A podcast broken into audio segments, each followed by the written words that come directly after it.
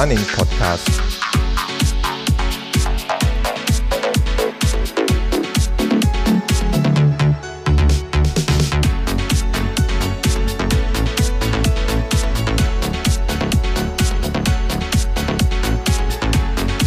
Episode 25.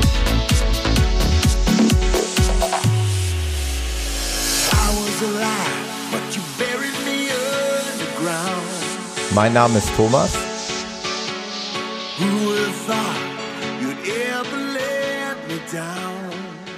Und ich begrüße euch recht herzlich zur 25. Ausgabe des Running Podcast. Wie ihr dann jetzt mitbekommt, ist die Sommerpause somit beendet. In Nordrhein-Westfalen äh, ist schon mittlerweile wieder seit einer halben Woche der Schulbetrieb im Gange. So, somit ist auch das Familienleben wieder in, in gelenkte Bahnen gebracht worden und ähm, es gibt wieder viel Zeit, äh, ja, um zu podcasten und sich mit diesem Thema auseinanderzusetzen. Und diese 25. Episode soll auch wieder mit einem Gast stattfinden. Das heißt, ich habe einen Gast hier. In dem Fall ist es der Ralf. Hallo Ralf. Ja, der Thomas. Hallo Ralf. Ähm, wir müssen den Hörern vorab sagen, ich hoffe, das funktioniert. Wir hatten gerade mal mit der Leitung so ein paar Probleme. Ich hoffe, dass das technisch einigermaßen über die Bühne geht, dass nicht so viele Aussetzer da sind. Ja. Der Ralf äh, ist auch als Hörer ähm, zu mir gestoßen und äh, hat mich kontaktiert, was mich immer total freut, wenn Hörer mich anschreiben und, und auch eben das totale Interesse haben, hier ein bisschen mitzuwirken und vielleicht zu dem einen oder anderen Thema was zu sagen. Und der Ralf hat mich schon vor geraumer Zeit zum Thema Phoenix 3 angeschrieben und hatte auch einiges kommentiert hier auf der Running Podcast Webseite, ähm, weil er eben auch die Uhr besitzt und auch noch andere Uhren besitzt und da Erfahrungen hat und hat sich da angeboten, auch mal seine Erfahrungen hier darzulegen. Und deswegen haben wir uns entschieden, heute diese 25. Ausgabe eigentlich fast komplett nur der Phoenix 3 von Garmin zu widmen und uns um äh, diese Uhr ja, zu unterhalten. Und ja, da freue ich mich ganz, ganz doll drüber, ähm, zumal viele Hörer mich da schon angeschrieben haben und gespannt sind auf die Erfahrungswerte, die ich hier so vermitteln kann, äh, weil sie sich auch mit dem Gedanken auseinandersetzen, sich diese Uhr zuzulegen. Und ja, das wollen wir beide jetzt tun. Genau. Äh, Ralf, äh, vorab, welche Version hast du? Also ich habe die Phoenix 3 in der Saphir-Variante. Welche hast du? Also ich habe die äh, Phoenix in der, ähm, nicht Saphir, in der normalen Variante. Ja. Im Prinzip die mit, äh, ursprünglich mit einem roten Band ausgeliefert wird. Ja. Also die mit der äh, hellen Lünette. Ja. Die andere hat ja so eine ähm, dunkle. Ja. Und ähm, aktuell, ich habe mehrere Bänder und aktuell trage ich sie gerade an einem hellgrünen Band, ja. passend zum Sommer. Okay. Hattest du eigentlich auch die Vorgängermodelle, also zum Beispiel die Phoenix 2, hattest du die auch? Oder?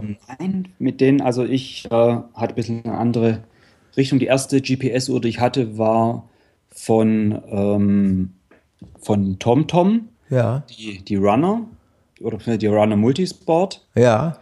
Und ähm, darauf, darüber bin ich dann im Prinzip über die äh, Sunto Ambit, ähm, Ambit, Ambit 2 und Ambit 3 habe ich dann noch ausprobiert. Ähm, ja.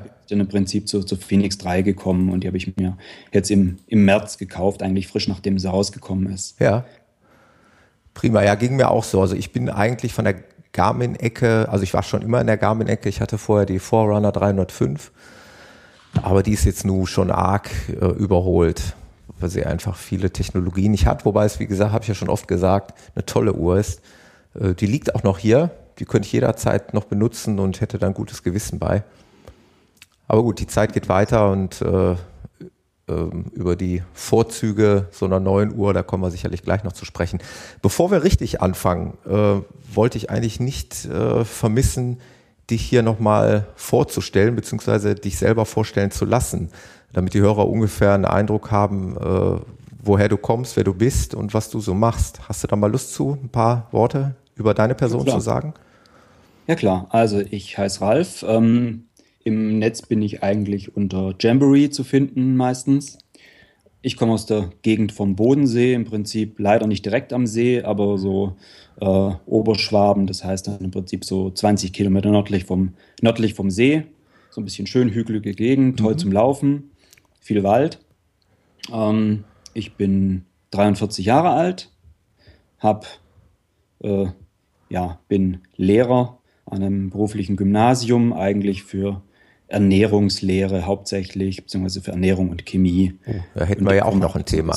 Hätten wir ja noch ja, ein anderes Thema, oder? Was zu sagen. Genau. Ah, das ist eine, sicher eine neue Folge. Genau, da würden wir dann eventuell nochmal eine neue Folge machen. Genau. Ähm, ja, was Laufen angeht, ich bin ähm, früher relativ, äh, ja, ich hatte schon eine relativ deutliche Laufphase, auch mit Halbmarathon.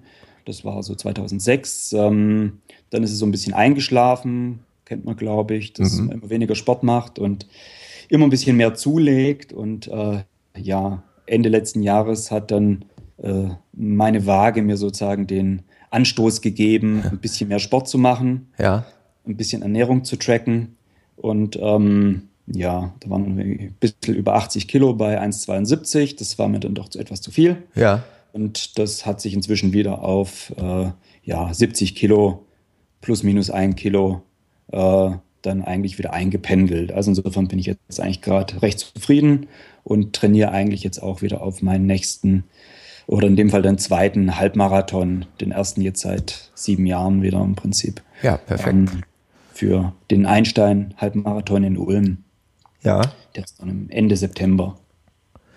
Bist du denn äh, so ein Läufer, der auch von Zeiten gejagt ist oder ist dir das äh, primär erstmal egal? Ähm, ich bin, also nachdem ich jetzt so relativ lange Pause hatte, möchte ich eigentlich nur gut ankommen. Schön wäre eine, eine Zeit von unter zwei Stunden wäre für mich echt mhm. gut. Ähm, ich denke, das ist auch im, im, im, machbaren Bereich, wenn alles einigermaßen läuft. Also ähm, ich hatte dieses Jahr bisher einen, einen Zehner, mhm. So in 54 okay. Insofern denke ich mal, ja, so zwei Stunden, vielleicht zwei Stunden fünf, sollte auf jeden Fall machbar sein, Halbmarathon. Und, ähm, ja, es ist, ist der Klassiker. Ne? War damals bei ja. mir auch, äh, bei meinem ersten Halbmarathon war das auch meine Wunschzeit und äh, die habe ich auch damals ja relativ knapp erreicht, irgendwie eine Stunde 55. Ist immer schön, wenn man, mhm. dann, wenn man dieses Ziel erreicht, weil das sieht halt nett aus, ne? wenn man dann genau. eine Eins davor stehen hat.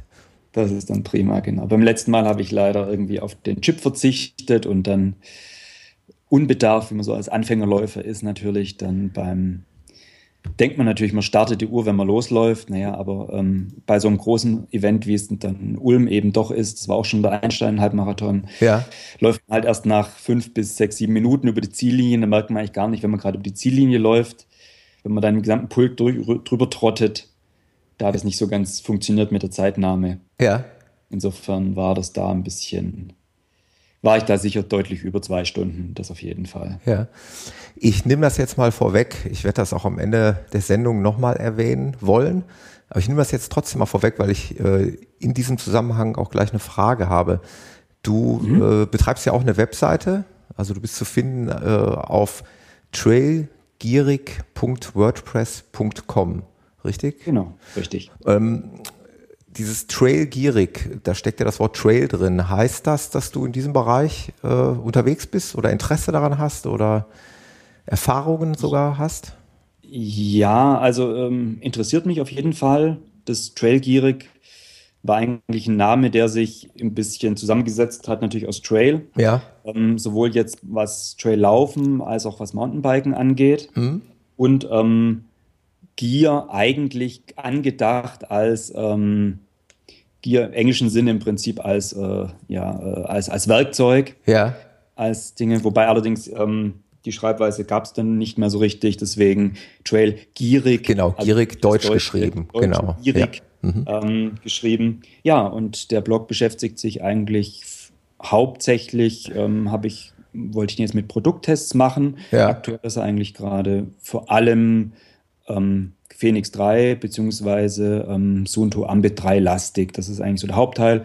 Es sind noch ein, zwei Schuhreviews drin, Jacke, also Kleinigkeiten ein bisschen. Also wirklich, ist wirklich sehr umfangreich dein, äh, deine Testberichte, muss man ganz klar sagen. Also äh, wer da irgendwie geschriebenes Material braucht zu der Uhr oder zu den Uhren, der sollte da unbedingt mal reingucken, weil der äh, Ralf sich da echt viel Mühe macht mit Fotos und mit, mit echt richtig langen Texten und Analysen und ist auf jeden Fall sehenswert, muss man ganz Würde klar sagen. Mich freuen, klar. War im äh, in der Zeit meiner Entscheidungsfindung zu der Phoenix äh, auch eine Quelle, wo ich äh, draus geschöpft habe. Äh, weil, weil auch gerade die Fotos, äh, ja, ist immer ganz, ganz interessant zu sehen, wenn die, wenn das keine Produktfotos sind, sondern von einem User gemachte Fotos, dann äh, sieht man so ein, so ein Produkt eben mal aus der äh, ja, realistischen Welt, sage ich mal. Und genau. ja, das ist schon. Also ich, ich denke gerade bei einer Uhr, die natürlich auch, aber da kommen wir schon zweit ins Thema rein, aber ja. bei einer gerade bei einer Uhr, die doch relativ groß ist, ist auch immer wichtig, die mal am, am Handgelenk einfach auch zu sehen. Ganz genau. Ich. Und das hast du ja hier äh, permanent praktiziert, die Uhr so wirklich am Handgelenk zu genau. präsentieren. Noch, ja, um nochmal vielleicht auf das Trail zurückzukommen, ja. weil du gefragt hattest. Ähm, also wie gesagt, hier in der Gegend äh, Oberschwaben gibt es relativ, relativ viel Wald. Ähm, klar, Waldforstwege, allerdings auch einige schöne kleine Trails ähm, was ich laufe. Ähm, dann gibt's, dann war jetzt ähm, in diesem Jahr auch schon von der Zeitschrift Trail, vom Trail Magazin, ähm, so eine relativ kleine, unabhängige Redaktionsgruppe, die da eine sehr, doch sehr interessante Zeitschrift macht. Ähm, ja. Die hat ein Lesercamp in so kurz unterhalb Reutlingen, also im Prinzip so auf halber Strecke zwischen mir und Stuttgart, mhm. wenn man es so grob sieht, äh, am Aufstieg zur Schwäbischen Alb, waren Laufcamp, auch mit, äh, mit, tollen, mit tollen Trailruns, auch einem äh, Nachtlauf, Nachttraillauf mit Stirnlampen, ja. die sie ausgeliehen haben. Und doch, das war ganz toll. Und jetzt war ich gerade die letzte Woche ein bisschen im Kleinwalsertal. Vor allem eigentlich zum Wandern mit meiner Frau, aber ähm, auch ein bisschen Traillauf ging allerdings auch. Also das war dann auch recht, recht schön und da hat sich die Phoenix 3 auch recht gut bewährt. Ja, schön. Aber das musst du uns dann gleich nochmal genau erläutern. Ich sehe nämlich auch äh, auf, auf deinem Blog, äh, machst dir doch sehr viel Mühe mit ähm, Track-Aufzeichnungen, die du dann übereinander legst und vergleichst, zum Beispiel mit der Mbit oder mit dem, mit dem iPhone, einfach mit dem Mobile äh, gegenübergestellt mhm. zur, zur Phoenix und so weiter. Aber da können wir ja vielleicht gleich nochmal wirklich genauer darauf zu sprechen kommen, weil Thema GPS-Genauigkeit war gerade im Anfangsstadium, als ich die Uhr besessen habe, bei mir ein großes Thema. Da war ich nämlich echt schwer enttäuscht. Ja, das glaube ich. Das warst nicht nur du. Das ja, waren viele. Das ja. waren viele. Da musstest du dir nur das Forum ansehen, dann äh, wusstest du ja eigentlich Bescheid, dass du nicht alleine mit dem Problem dastehst. Genau. Aber da kommen wir vielleicht gleich noch zu. Ähm, ja, gerne. Ich würde ganz gerne für die Hörer mal, wenn denn wirklich ein Hörer interessiert ist, der aber trotzdem gar nicht weiß, worüber wir hier gerade reden, mal ganz vorne anfangen. Also wie beschreibt man die Phoenix? Ich, ich beschreibe sie immer ganz gerne so als, ja, als Sportuhr oder Outdoor-fähige Uhr im, sagen wir mal, im Alltagsgewand. Also sie sieht ja eben auch sehr alltagstauglich aus, äh, mit einem Schuss ähm, Smart Watch-Technologie. Kann man das so sagen? Ja, kann man sagen. Also es ist so ein bisschen, ähm, ist eigentlich so eine Mischung. Garmin versucht da eigentlich auf, äh, auf vielen Hochzeiten zu tanzen. Ähm, es ist so ein bisschen Outdoor-GPS-Uhr, mhm. also sowas wie so eine äh, von Suntor, eine Suntor, eine Core oder eine Mbit. Mhm. Ähm, es ist ein bisschen Sportuhr, also reine Sportuhr drin, so wie auch von Garmin die, die Forerunner-Serie. Genau.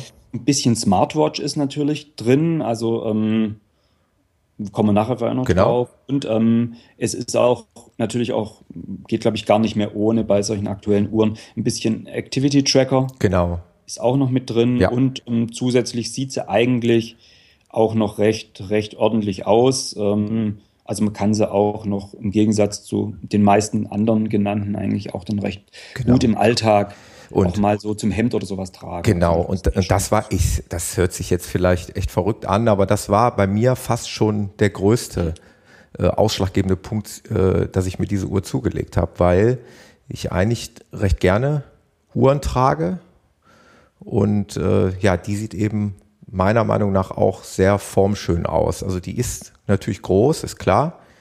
Die trägt relativ hoch auf, aber ähm, wie du schon gesagt hast, kann man die also wirklich sehr, sehr gut im Alltag tragen. Also vielleicht für die Hörer nochmal, es ist eben eine runde Uhr mit einem, ich glaube, das ist eine Edelstahllünette, ja. die, die mit solchen Torx-Schrauben, das sieht ganz witzig aus, mit, mit fünf Torx-Schrauben also verschraubt zu sein scheint. Wird sie wahrscheinlich auch, gehe ich mal von aus, dass es so ist. Und dann hat sie halt eben fünf Knöpfe, zwei an der rechten Seite und drei an der linken Seite, die auch einen recht wertigen Eindruck machen. So ein bisschen so, ja, so, ein, so einen Look haben von gebürstetem Edelstahl auch. Mhm. Und das Gehäuse selber ist aus Kunststoff oder genau. im Prinzip an, an bei, bei, allen Versionen, ich denke bei deiner auch, du hast, glaube ich, die dunkle, wenn ich das richtig genau, weiß. Genau, ja. Ähm, das Gehäuse ist ja so ein schwarzes, ähm, relativ solides Kunststoffgehäuse.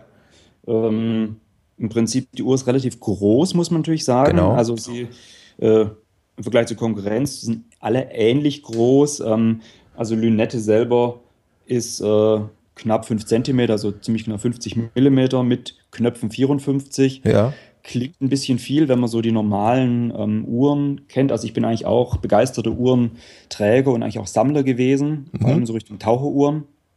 Und die haben dann doch alle eher so 41 mm, vielleicht mhm. mal 44.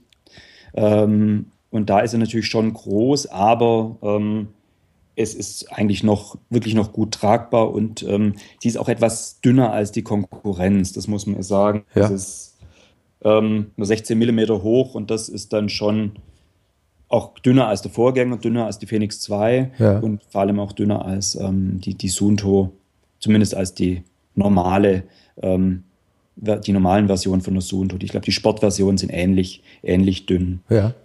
Sunto Sports, Sunto Run die sind, glaube ich, ähnlich dünn. Ich habe mir die ja ähm, in der Saphir-Variante bestellt. Das hat so ein bisschen mhm. damit zu tun, dass ich ja viel im Außendienst unterwegs bin und ich, ja, ich hatte mir eingebildet, äh, dass ein Saphirglas vielleicht tatsächlich vor Beschädigung schützt. Ich hoffe auch immer noch, dass es tun wird. Mir ist allerdings diesbezüglich auch noch nichts, nichts widerfahren. Aber zweiter Grund war eigentlich auch, ähm, dass diese Saphir-Variante mit einem Edelstahlarmband geliefert wird. Mhm. Ähm, das ist auch so, wie soll man das beschreiben, so Anthrazit eluxiert oder wie auch immer. Ähm, was man dann mit den mitgelieferten Imbus-Schraubendrehern gegen das ähm, standardmäßig montierte Gummiarmband austauschen kann. Mhm. Jetzt habe ich das natürlich mal gemacht und es wird relativ klar sein, dass man das nicht jeden Tag wechseln wird. Also das, dafür ist der Aufwand eigentlich zu groß, da jedes Mal die, die Schrauben zu ändern. Aber ich würde mir den Spaß gönnen, wenn ich mal irgendwo am Wochenende zu einer Feier gehe oder wie auch immer, ähm, dann würde ich eben dieses Edelstahlarmband anlegen und ich habe das mal meinem besten Freund, der jetzt diesbezüglich nicht so ähm, was das Laufen angeht, nicht so momentan interessiert ist, aber der hatte sich sofort in dieses Edelstahlarmband verliebt. Er sagte, mhm. er sagte, Tommy, du musst dieses Edelstahlarmband da dran machen. Ja, ich sag eigentlich schon, nur das wäre dann wiederum zum Laufen nicht geeignet, weil das schon wieder ein bisschen Gewicht mit sich bringt. Aber man hat halt eben die Option. Ne? Man hat die Option, diese, die sieht ja jetzt eher nach Sportuhr aus mit diesem Gummiarmband, äh, dann zum richtig edel aussehenden äh, zu einer richtig edel aussehenden Uhr ähm, ja, zu verwandeln. Ja, ich denke auch. Ich denke für den Alltag, also bei mir hat eigentlich das Hauptargument, warum ich gegen, mich gegen Saphir entschieden hatte, ähm, war eigentlich, ich wollte die, ich wollte die helle Version. Mhm. Also mit dem, äh, mit der hellen, ich denke auch das Edelstahl-Lünette, ähm, die Saphir hat ja praktisch genauso wie die dunkle, hat ja im Prinzip so ein, ähm, ein dunkles eine dunkle Lünette. Genau. Und ähm, mir stehen dunkle Uhren nicht wirklich. Ja, okay. Also alle, die ich jemals hatte, habe ich eigentlich alle wieder, wieder verkauft, weil mir die nicht bei mir am Arm nicht zugesagt haben. Ja. Und das Band ist wirklich gut, also es ähm, ich auch. trägt sich angenehm, ist sehr angenehm. Ja. Genau. Und ähm, ist es relativ leicht. Ja. Und es gibt es auch im, im Tausch, sind relativ günstig, gibt es mhm. auch in verschiedenen Farben. Und ähm, ich habe jetzt im Prinzip ein schwarzes, äh, ein rotes und ein, äh, so ein gelb-grünes. Ja. Und das Gelbgrün ist echt aktuell gerade für den Sommer eigentlich ganz nett. Passt Ja. natürlich zu allem, aber ist auch nett. Hat ein bisschen so was Modisches mit der Uhr. Stimmt, ja. man. Ja, so kannst du die Uhr wirklich tatsächlich ein bisschen den Gegebenheiten anpassen, rein theoretisch der Kleidung anpassen, wenn man es genau nehmen würde. Genau. Äh, und dann noch in Verbindung mit dem Ziffernblatt, welches man Genau, ja dann auch noch ja. Einstellen kann. Da gibt es ja mittlerweile, reden, ja. genau, da gibt es ja mittlerweile auch User, die Ziffernblätter erstellen und sogar die gleichen Zifferblättern in, in verschiedenen Farben anbieten. ne? Also mal in Rot oder in Blau oder wie auch immer, so dass es dann nachher auch noch zu dem Armband passt. Also da gibt es inzwischen wirklich viele Versionen, was Zifferblätter oder Watchfaces, wie sie Ja, ähm, genau. das heißt, wie Garmin das nennt, ähm, gibt. Also da gibt es wirklich welche, die sehen aus wie klassische Chronographen, Genau. ähm, dann allerdings mit teilweise Aktivitätsanzeige oder Batteriestand oder Datum eigentlich nur Ja. drauf. Ähm, es gibt welche mit äh, Flaggenmotiven, es gibt welche mit irgendwelchen mehr oder weniger lustigen Katzen oder sonstige Motive drauf und es gibt auch tatsächlich relativ stark äh, nachgeahmte äh, ähm, Oberflächen von ja, Luxus, mehr Ja. von mehr oder weniger Luxusuhren. Ähm, sieht man natürlich, weil die äh, Phoenix nur ein, äh, ein, ich glaube, ein TFT, Ja. ich weiß nicht, ob LCD oder TFT-Display hat. Ähm, das heißt, es ist halt relativ dunkel. Das heißt, es sieht natürlich dann nicht aus wie das Original, zumindest wenn es nicht, nicht Genau. leuchtet. Aber es ist doch schön zu tragen Finde ich auch. Ich finde, das Ziffernblatt, wo wir gerade mal dabei sind, oder das Display im Allgemeinen, zeichnet eigentlich sich dadurch aus, dass es tatsächlich bei Tageslicht, also bei äh, starken Lichtverhältnissen draußen, wirklich ganz toll zur Geltung kommt. Wogegen es dann im, im, im Dunklen jetzt hier, wo ich jetzt hier sitze, dann eben sehr schlecht zu erkennen ist, wobei man dazu sagen muss, dass es natürlich auch eine Lichtfunktion gibt. Genau, also da ähm, war am Anfang war es noch etwas schlechter. Ich habe auf meinem Blog da ein paar Vergleichsbilder. Also ähm, tagsüber gar kein Thema, ah, oder in Räumen ist es manchmal ein bisschen, ein Genau. bisschen dunkel. Da wird es auch schon schlechter, ja. Und jetzt mit dem neuen Update kam auch eine recht tolle Version. Ich glaube, Casio hat das auch schon sehr lange so gehabt oder ähm, eine durch Handgelenksbewegung wird die, äh, kann Ja. man die Beleuchtung anschalten und das auch noch, nachdem die Uhr weiß, wann Sonnenuntergang ist, kann man das auch so steuern, dass es erst äh, nur nach Sonnenuntergang Ja. Ist also eigentlich ganz nett. Hat jetzt bei mir bloß den Nachteil, wenn ich im Bett liege So, und das da wollte ich gerade sagen. wenn man den Arm dreht, So. dass dann auf einmal das Licht angeht. Genau. Das ist dann ein bisschen ärgerlich. Habe ich auch praktiziert, Ralf. Ich, also schön, dass du es sagst. Ich hätte es nämlich jetzt angefügt. Das hat mich ein bisschen geärgert, weil äh, ich mir eigentlich gesagt habe, wenn man es jetzt geschickt programmieren würde, ich gehe auch her und stelle die Uhr des Nachts auf Schlafmodus, ähm, um den Schlaf zu tracken. Und äh, für mein Empfinden wäre es schön, wenn man diese Funktion einstellt, dass dann alles andere aber dann auch deaktiviert wird. Also sprich Ja, auch Im Prinzip schon. Andererseits, also was schön wäre, wäre Bluetooth tatsächlich. so also das genau ganz wichtig. Das Handy aus, das ist nervig, wenn da nachts was kommt. Ja. Ähm, was das Schlaftracken angeht, ähm, vielleicht mal für die Zuhörer, Ja. ist im Prinzip ein, man kann über die Garmin Homepage eine Auswertung bekommen und bekommt zumindest eine Auswertung der Schlafdauer und auch von Tiefschlaf und Leichtschlafphasen. Und eine, eine, eine, Beweg und eine Bewegungskurve, ne, wo man dann Genau. sieht. Also es ist doch schon relativ viel, also zumindest mehr als nur die reine Schlafdauer, Genau. die man hatte. Also es ist, ähm, ob es jetzt wirklich mit dem meinem Gefühl am Morgen dann irgendwie korreliert, das weiß ich nicht, habe ich nie ausprobiert. Nee, das, das Aber es ist eine nette Spielerei, genau. ich mal. Aber es ist, äh, da sind wir uns einig. Also normalerweise müsste diese Uhr im Schlafmodus eigentlich alles deaktivieren. Also im, im Idealfall Bluetooth, im Idealfall auch diese Gestensteuerung, dass das Licht Ja, nicht wobei angeht. da nachts. möchte ich vielleicht manchmal nachts doch wissen, wie viel Uhr es ist und dann Ja, aber da würde ich dann den Knopf lieber drücken, wenn ich ehrlich bin. Da würde Das ich also stimmt, ganz ja. bewusst, ich weiß ja. Ja. dass er oben rechts ist. Aber Genau. Garmin, das Und muss man links. auch in dem Fall direkt vielleicht mal einstreuen, die, die machen sich ja wirklich oder geben sich sehr viel Mühe, was Updates angeht. Also der Wecker zum Beispiel ist ja auch eine ganz tolle Funktion im Übrigen, also dass man sich mit der Uhr Mhm. eben geräuschlos eben durch Vibration zum Beispiel wecken lassen kann und somit den, den Partner nicht stört. Ich nutze die Funktion also wirklich äh, außerordentlich gerne, äh, einfach per Vibration morgens geweckt zu werden am Handgelenk. Ähm, jetzt habe ich den Faden verloren. Worauf wollte ich hinaus?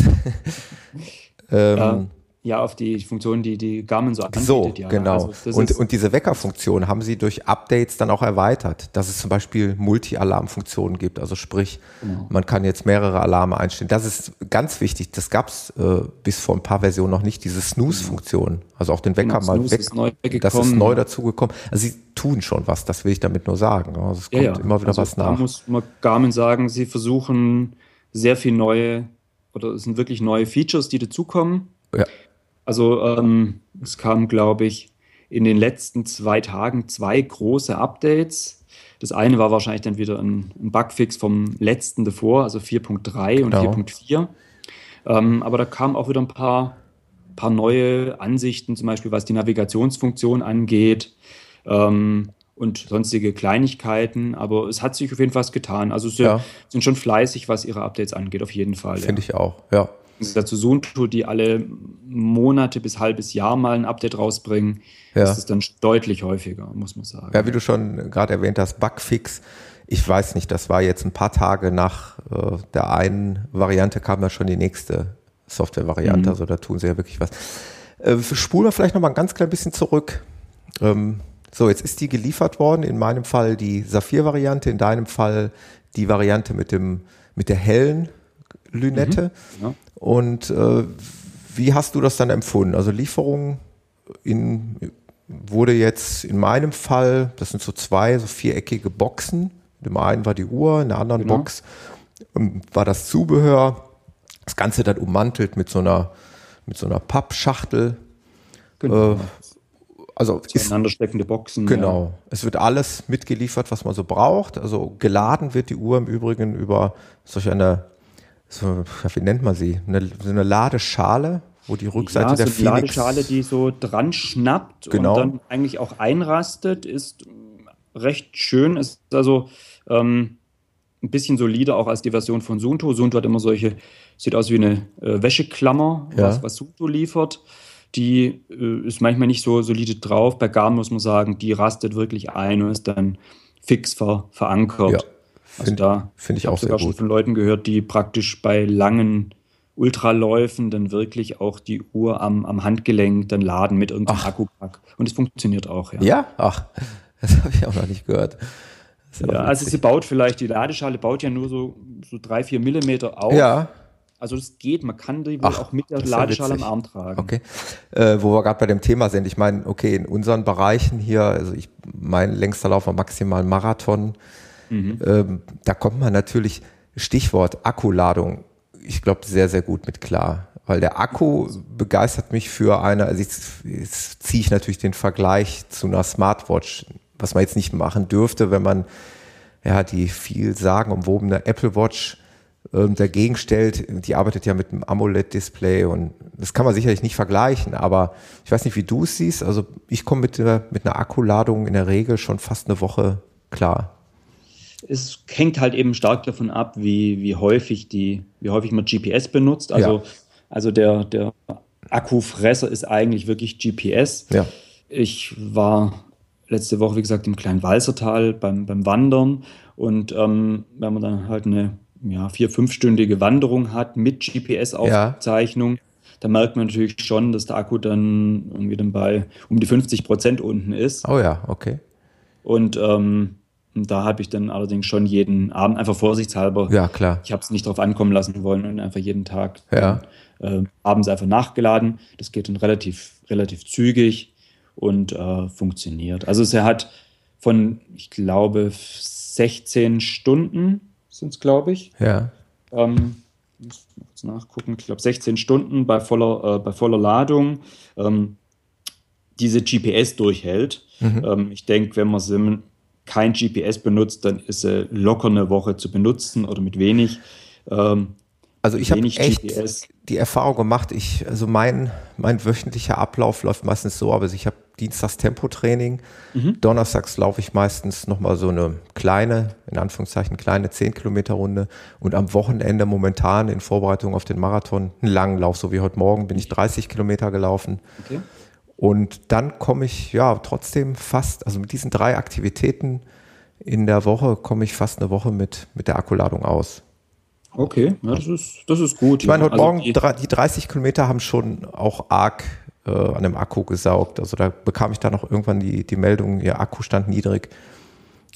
Jetzt mhm. ist mir ein bisschen entgangen, wann ich sie zum letzten Mal aufgeladen habe, aber es ist mindestens Minimum fünf, sechs, sieben Tage her. Das ist dann wirklich gut, ja. ja. Also es ist, ähm, ich denke, für normale Benutzer reicht die Laufzeit wirklich aus. Mhm. Ähm, es kein Vergleich zu einer Apple Watch mit, äh, ja, sagen wir mal, ich habe sie nicht, aber gute 24 Stunden. Ja, das ähm, ich meine, Akkulaufzeit eigentlich. Bei, ne? Und das bei einem Display, das man natürlich nicht direkt, nicht dauerhaft anhat, so wie bei, ja. der, wie bei der Phoenix. Ja. Ähm, Suunto hat, ist da ein bisschen besser, also ja. zumindest was die, äh, die Ambit 3 angeht, da hatte Suunto ein Update, mit dem sie die GPS äh, oder den, den Batterieverbrauch bei GPS nochmal deutlich hochgefahren haben. Und die kommt jetzt irgendwie auf 50 Stunden mit GPS beim, beim Tracken. Ja. Und das ist natürlich schon eine, äh, beziehungsweise sind 50 Stunden, da bin ich ganz sicher. Ähm, sie hat, sagen wir auf jeden Fall die bisherige GPS-Laufzeit verdoppelt. Ja. Ich glaube, es waren wirklich fast, ähm, ähm, ja, also auf jeden Fall, ich glaube, fast doppelt so viel mhm. wie die, wie die Phoenix packt sie. Die älteren Ambit-Modelle liegen ungefähr im gleichen Bereich. Aber mhm. ich denke, das ist alles vollkommen ausreichend für einen normalen Betrieb. Ähm, also für, egal, Marathon oder Ultra, ja. das ist gar kein Thema. Für Mehrtagesläufe ist halt so die Geschichte. Da muss, man kann es aber auch problemlos, wenn man das Ladegerät mitnimmt, äh, dann bei Mehrtagesläufen auch zwischendrin laden. Ich denke, ja. das wird sie nicht durchhalten, aber das hält, glaube ich, auch keine andere Uhr durch. Ja, ja. Gut, haben wir das Thema Akku gleich schon ab, abgehandelt. Ähm, wie gesagt, Lieferung haben wir abgehandelt. Thema Einrichtung war auch alles relativ mhm. easy, oder? Ja, also im Prinzip, man muss bei äh, Garmin, ähm, im Prinzip bei Garmin über Garmin Connect, eigentlich läuft da relativ viel über die Homepage, mhm. Beziehungsweise ähm, dort sein Konto anlegen mhm. und ähm, entweder dort oder auf der Uhr dann eben die ganzen persönlichen Daten einrichten. Es ist klar, die Uhr braucht eine Größe, ein Gewicht, ähm, Maximalpuls, ähm, damit sie einfach ein bisschen Grunddaten, Grunddaten hat.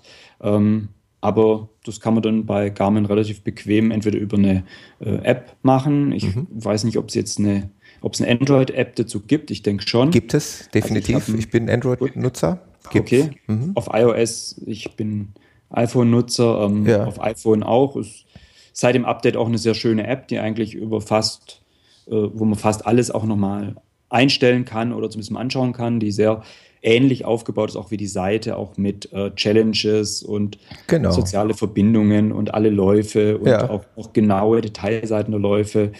Also da kann man schon viel Schlaftracking, das kann man eigentlich alles da auch nochmal machen. Also insofern ist das schon schön, ja. Und dann geht es natürlich, dann ging es bei mir zumindest dran, dass man die, die Apps sich einrichtet. Mhm.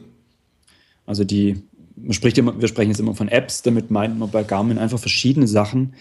Ähm, zum einen hat ja die Uhr solche Sport-Apps, die also sind vorinstallierte äh, Apps auf der Uhr drauf.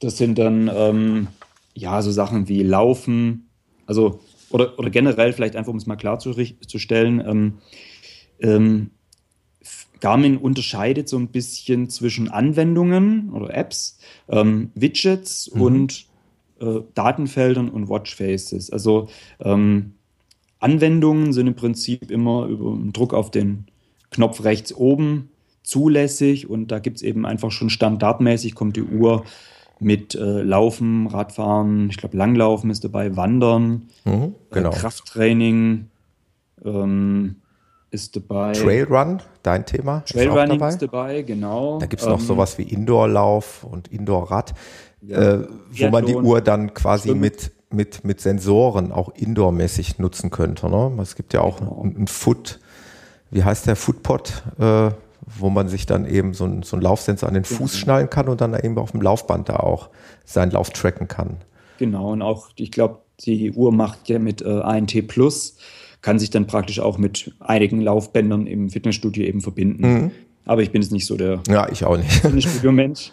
Ähm, seit dem neuesten Update gibt es auch so eine ähm, Find Phone-Funktion. Habe ich gestern entdeckt. Ich war schwer begeistert. Lustig. Ja, also sobald die Uhr in äh, Bluetooth-Reichweite vom Telefon ist, kann man auf dem Telefon, ähm, auch wenn es stumm geschaltet ist, tatsächlich einen Alarm auslösen und die Uhr zeigt dann übers Display auch ähm, an, wenn man sich der Uhr nähert. Ja. Also im Prinzip sind da solche Segmente und je, je weiter die ins Grüne gehen, umso mehr kommen wir auf die Uhr zu. Ist also sehr nett. Genau, finde ich auch. Also für die Schusseligen unter uns kann man zumindest sein, sein Phone wiederfinden, wenn es denn wirklich dann noch mit Bluetooth verbunden ist. Genau, ansonsten ist auch noch, ähm, ich glaube ja Schwimmen und ähm, also sowohl Schwimmbad als auch ähm, Freischwimmen gibt es als Funktion ja. drauf, als Sportart. Also es können eigentlich die meisten dieser Multisport-Uhren, dass sie tatsächlich auch Schwimmen, beim Schwimmen praktisch die, die Züge zählen, eine Bahn erkennen, auch dann die Strecke angeben, wenn man vorher angibt, wie, wie lang die Bahn ist. Also wir haben hier eine, ein sehr schönes Freibad mit 50 Meter Bahn. Und wenn man das eben vorher eingibt, dann zählt er relativ gut. Ja. Ähm, natürlich je besser, je, je konstanter man da man schwimmt, wenn man jetzt öfters mal Pause macht am Rand und sich da ein bisschen bewegt, dann kann es auch sein, dass er das auch schon als neue Bahn erkennt. Also da ist er nicht so, da fehlt noch so ein bisschen ein, äh, ein Algorithmus, dass er einfach sagt, äh, eine Bahn mit fünf Sekunden kann nicht sein. Ja. Also dass er da einfach so ein bisschen eine Plausibilität einfach mal sagt und das geht nicht. Aber das ist nett und genau, also diese Anwendungen kommen dabei und dann gibt es, ähm, dann hat Garmin auch noch sogenannte Widgets, die dann im Prinzip über ähm, die beiden Knöpfe auf der linken Seite oder die beiden links, äh, dem mittleren und den unteren linken hervorgerufen werden. Und da liefern sie zum Beispiel eine Fitness, äh, ein Fitness-Widget, das die Schritte trackt, ähm, den Kalorienverbrauch und auch die ähm, zurückgelegte Kilometerzahl, mhm. ein Kompass, ein, ein Höhenme also ein, Barom einen barometrischen Höhenmesser, das hat man vielleicht auch noch erwähnt. Die Uhr hat also nicht nur GPS, sondern auch tatsächlich ähm, einen, sowohl einen elektronischen Kompass als auch einen barometrischen Höhenmesser drin. Mhm. Äh, eine Barometerfunktion gibt es, eine Temperaturfunktion gibt es, die allerdings, wenn die Uhr am Arm getragen wird, jetzt nur so ähm, mittelmäßig genau ist. Mhm, wobei es auch dort externe Sensoren zu genau, kaufen gibt. gibt ne? genau, da gibt es so einen Temp-Sensor, heißt der. Mhm ähnlich wie so ein, sieht eigentlich aus wie der alte Schuhsensor, den kann man sich ja. dann irgendwo in die Kleidung oder einen Rucksack klippen und ähm, kann den mitnehmen. Also wirklich was für Bergsteiger zum Beispiel, ne? Die ja, also wen es interessiert auf jeden Fall. Genau. genau. Hm. Und dann kommt man eigentlich schon fast in diese Smart-Funktionen rein, auch als Widget. Dann gibt es dort eine, ähm, die Funktion Verb ist dazu gekommen. Also es gibt von Garmin eine Action Cam mhm. als, ja, ich sag mal GoPro-Alternative. Ähm, die Verb und Verb Elite. Das ist auch eine Cam, die sich ein bisschen von den GoPros dadurch unterscheidet, dass sie äh, eben, sie haben deutlich viel mehr Sensoren drin, die haben also selbst auch ein GPS drin, die haben selbst ähm, ein T-Plus-Funktionalität drin. Das heißt, die können nicht nur Film aufzeichnen, sondern zeichnen nebenher auch praktisch GPS auf. Mhm. Und ähm, die kann ich zum Beispiel über die Uhr, über ein T Plus dann auch ähm, steuern. Also man kann jetzt zwar nicht gerade das Bild auf, dem, auf der Uhr schauen, aber ich kann doch eine Aufnahme von der Uhr aus starten, beziehungsweise ein Foto, also während einer Filmaufnahme auch oder auch ein Foto machen, beziehungsweise auch extra, extra ein Foto machen. Also das geht mit diesem Verb, ist, ist ganz nett. Mhm. Ähm, dann gibt es noch die Musikfunktion, wo man im Prinzip auf die ähm, auf dem Smartphone die Musikwiedergabe ähm, einigermaßen steuern kann. Ja nur die rudimentären Funktionen, also vorwärts, rückwärts, Start, Stopp. Genau. Mehr geht nicht, also es zeigt auch nicht an, wie, die, wie das Lied heißt. Ja, und Kalenderfunktion, die zeigt aber, ähm, wenn ich es richtig äh, zeigt die, zeigt nicht alle an. Ich benutze so selten. Ja, also ich, in, in der Regel kriege ich meine Kalender, äh, also ich will jetzt nicht ausschließen, dass da irgendwas fehlt, aber eigentlich habe ich mitunter da Kalendereinträge stehen. Doch, das, okay, das passt genau. schon. Hm. Genau. Ich habe aktuell nur die ähm, äh, Sportkalender, den man im Prinzip über die, auch über die Garmin Connect-Seite kann man sich auch praktisch Trainingspläne ähm, erstellen lassen. Mhm.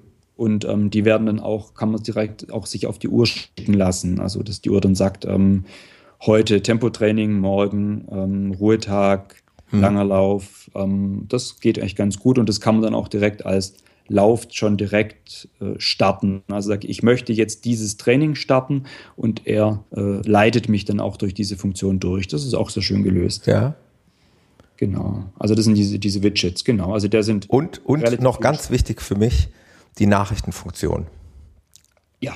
Die finde ich, also wirklich, äh, muss ich mal ganz ehrlich sagen, finde ich für so eine Sportuhr mit ein, ein klein bisschen Smartwatch-Funktionalität, finde ich die echt überragend. Ähm, weil man sich dort eigentlich, man, man, man kann das in der App vorher einstellen, welche Nachricht man auf der Uhr empfangen möchte. Das kann meinetwegen WhatsApp-Nachrichten sein, das kann eine SMS sein, das kann ein eingehender Anruf sein, das kann eine Facebook-Notification äh, sein. Und das geht, ganze Spiel geht noch viel weiter. Man kann eigentlich jegliche App aus dem Smartphone dazu berechtigen, eine Nachricht an die Phoenix zu senden. Ich habe das jetzt mal probiert mit der Kicker-App, weil ich mhm. auch schon mal ganz gerne Fußball schaue. Mhm. Und ich äh, habe in der Kicker-App, innerhalb der Kicker-App verschiedene Fußballmannschaften. Da habe ich die ähm, automatische ähm, Anzeige äh, eingeschaltet, dass ich benachrichtigt werden möchte, wenn da irgendwelche Tore fallen. Und auch mhm. diese Benachrichtigung wird an die Phoenix gesendet. Dann steht da wirklich irgendwie Tor für Dortmund oder sonst was. Das funktioniert mhm. einwandfrei und das kann man mit jeglicher App machen. Das kann man äh, mit NTV machen für normale Nachrichten mhm. aus der Welt. Das habe ich im Übrigen auch aktiviert. Mhm. Und also diese Notification-Funktion finde ich schon sehr gelungen. Man bekommt erstmal die Meldung, dass eine Nachricht eingegangen ist und kann dann mit dem Knopf oben rechts auch nochmal sozusagen in die Nachricht hineingehen und mhm. mitunter auch die ganze Nachricht lesen. Ja, wobei man schon die äh, in der Vorschau relativ viel erkennt. Also, genau. ähm, also es kommt, wenn dann WhatsApp reinkommt, hat man schon mal relativ viel von dem Text auch schon im Vorfeld dran. Das ja. Kleiner Nachteil ist, äh, wenn ich das noch kurz einwerfen darf, ich bin jetzt da auch in so verschiedenen Laufgruppen haben, da haben wir solche WhatsApp-Gruppen mhm. und mitunter steht dann wirklich bei Nachrichten nur noch irgendwie 80 äh, Nachrichten in vier Chats oder so. Und da kannst du auch nicht mehr reinklicken, weil da weiß die Uhr wahrscheinlich gar nicht mehr wohin. Ja, da wird es ein bisschen viel, ja. Da wird es ein bisschen viel, aber gut, man bekommt, man bekommt die Notification und das finde ich schon, finde ich schon erwähnenswert. Genau, doch, das ist schön gelöst. Ähm, da auch so ein kleiner, kleiner Bug, was mich immer ein bisschen ärgert. Ähm, es kann passieren, dass wirklich dann auf einmal, also inzwischen mit dem neuen ab 4.0er Update gab es die Funktion, dass man die Notifications auch wieder löschen kann auf ja. der Uhr. Das ist an sich ja ganz nett, nur wenn man eine löscht, dann kommt gleich die, zumindest auf iOS, kommt gleich die nächste nach. Ach so. Das heißt, ähm, kann man sich wirklich durch, manchmal wirklich durch 10, 12 alte Nachrichten durch, durchklicken, ja. die man im Vorfeld einfach nicht weggedrückt hatte, die wenn eine Nachricht kommt, die ist da, die verschwindet irgendwann mal, ja. wenn man sie nicht wegdrückt. Ähm, aber die kommen dann alle auch irgendwie, äh, wenn man sie leert, kommen dann die alten auch alle nochmal. Das ist dann etwas, wird dann etwas mühsam. Okay. Und Deswegen. Glaub, iOS kann man auch nicht einstellen, welche. Also ich kann einstellen, ob ich äh, nur an, ob Anrufe durchkommen sollen. Ja. Ähm, ich kann aber ich glaube, ich kann nicht gezielt einstellen, welche, welche App genau jetzt da reinpushen darf. Mhm. Also das kann ich definitiv. Aber das kann ich definitiv. Okay. Ich kann also jegliche App Schauen hinzufügen. Da gibt es eine Hinzufügen-Funktion. Okay. Und das sind im Prinzip alle Apps aufgeführt, die ich auf meinem Smartphone installiert habe. Und ich okay, kann nahezu alle. Ich habe sogar mal, ich weiß nicht, kennst du diese App Quizduell? Ich kann sogar, ja, ich kann sogar eine Notification von Quizduell hier mir anzeigen lassen, dass mein Spielpartner gespielt hat und dass ich wieder dran bin. Also eigentlich okay. Äh, sind da keine Grenzen gesetzt. Zumindest jetzt hier bei, bei Android. Okay, also ich glaube bei, ähm, ich habe es oder ich habe es noch nicht gefunden. Kann auch sein, dass es versteckt ist. Also bei mir ähm, ist es ganz klar unter, unter Einstellungen, also im Hauptmenü mhm. unter Einstellungen. Mhm. Und dann gibt es hier den Punkt Smart Notifications. Okay. Und dann, äh, da sind im Prinzip fünf Punkte defaultmäßig von Garmin vorgegeben. Das sind eben eingehende Anrufe, verpasste Anrufe, neue Voicemails, Besprechungserinnerungen mhm. und SMSen. Und äh, ansonsten kann man da eben beliebig viele äh, Punkte hinzufügen und dann äh, kann man die aktivieren oder eben auch deaktivieren, wie man es halt haben, haben möchte. Okay, ja, also was auch geht, ist die, das finde ich auch ganz schön, man kann auf der Uhr auch einstellen, äh, während eines Laufes, ob man Notifications genau. bekommen will. Mhm. Und ähm, da, ist, da weiß ich es mir sicher, da gibt es aber auch nur die Funktion, entweder ich bekomme dort Notifications, also alle, genau, oder, oder auch nur Anrufe. Genau. Also Richtig, das geht, ja. das finde ich auch ganz praktisch, weil ich möchte nicht während dem Lauf irgendwie ja. äh, ständig, ständig voll werden. werden. Ja. Das muss nicht sein. Ja. Genau, ja, sehe ich auch so. Ähm, Stichwort, wo wir gerade bei dem Thema sind, die Garmin Connect App die Bluetooth-Verbindung, weil ist ja ganz interessant, dass wir jetzt auf zwei verschiedenen Plattformen unterwegs sind. Ja. Du mit dem iPhone, ich mit dem Android-Phone von meinem mittlerweile Ex-Arbeitgeber Huawei. Mhm. ähm, ja, genau. Es ist so, dass bei mir die Bluetooth-Verbindung mitunter abbricht. Gut, das soll wohl so sein, wenn man sich zum Beispiel mal arg weit äh, von dem Smartphone entfernt, aber dann auch sehr, sehr mühselig nur wiederherstellen lässt. Manchmal ähm, wird diese Verbindung automatisch überhaupt nicht wiederhergestellt. Mhm. Und dann bleibt mir nur der Weg über äh, die Funktion, ich mache das gerade parallel hier mit, damit ich nicht so viel Quatsch mhm. erzähle, aber dann sehe ich einfach unter Geräte Phoenix 3 nicht verbunden. Mhm. Ich kann hier auch Bluetooth mal deaktivieren und aktivieren. Ich kann es auch mal eine Uhr deaktivieren und aktivieren. Es passiert aber nichts mehr. Und ich muss mhm. sie quasi wieder neu einrichten. Ich muss über den Button Plus gehen, muss die Phoenix suchen, muss dann in okay. der Phoenix äh, auf Mobilgerät koppeln gehen. Das, und selbst das funktioniert manchmal nicht auf Anhieb. Also manchmal sehr, sehr fummelig. Wie ist das bei dir? Äh, den Effekt hatte ich eigentlich am Anfang mal. Mhm. Da hat bei mir, das Einzige, was geholfen hat, du kannst ja die, die Phoenix auch äh, abschalten. Genau. Mhm. Also das funktioniert mhm. ähm, durch einen langen genau. Druck auf den Knopf links oben. Kann man sie entweder äh, locken, das mhm. ging, glaube ich, früher auch nicht. Das ist auch nee, interessant, ja. Das ist so eine Art Tastensperre, genau. Genau. Und dann kann man sie im Prinzip aber auch äh, ausschalten, wieder anschalten. Und dann wurde sie bei mir meistens mhm. gefunden. Mhm. Aber jetzt ist es schon länger nicht mehr aufgetreten. Ja. Ähm, Bluetooth man merkt es immer, weil die Uhr, zumindest so wie es bei mir eingerichtet ist, vibriert genau. kurz, wenn Bluetooth aufgebaut wird oder mhm. ausfällt. Genau. Man sagt es auch nicht verbunden. Das macht sie allerdings auch manchmal, wenn sie direkt neben Telefon liegt. Also da bricht manchmal Bluetooth weg und Gut, sagt, das habe ich auch. Verbunden. Genau. Mhm. Ich weiß nicht warum, hat er bisher noch keinen Effekt. Ja. Und was das Synchronisieren angeht, tut es eigentlich relativ gut. Mhm. Ähm, gestern habe ich irgendwie die ganzen mehrstündigen Wanderungen synchronisieren wollen. Das hat dann ewig gedauert okay. und hat ein paar Anläufe gebraucht. Aber ich denke, wenn man das einfach, weil ich im Urlaub ähm, kein, ich hatte, war zu geizig, mir ein Datenpaket zu nehmen. Ja. Und ähm, im Prinzip diese ganze Connect-Geschichte funktioniert eigentlich nur, das Synchronisieren nur wirklich, wenn man auch ein, äh, ein Datenpaket oder WLAN hat. Ja. Genau, und das hatte ich dann nicht. Und deswegen hat jetzt alles auf einmal sozusagen synchronisiert. Das war ein bisschen zäh. Also bei mir ist es so, ich habe eine relativ schlechte, ähm, feste Leitung, also Telefon, bzw. Internetleitung daheim. Mhm. Und da macht die Homepage öfters seine Zicken. Ja. Also das heißt, da brauche ich wirklich teilweise Minuten, bis er die und mehrere Anläufe, bis er die Connect-Seite wirklich aufmacht. Mhm. Ähm, im, in der Arbeit habe ich eigentlich eine deutlich schnellere Verbindung, da gab es nie Probleme. Aber so bei einer schlechten Leitung baut er wirklich das Connect manchmal auch gar nicht auf. Oder ja, gut. sagt dann häufiger, ähm, Seite wurde nicht gefunden von mhm. irgendeiner Aktivität. Wenn man ein paar Mal den neu lädt, irgendwann kommt sie dann doch. Also ist dann, wenn man, wenn man mal so eine Aktivität einfach so als Datei runterladen will.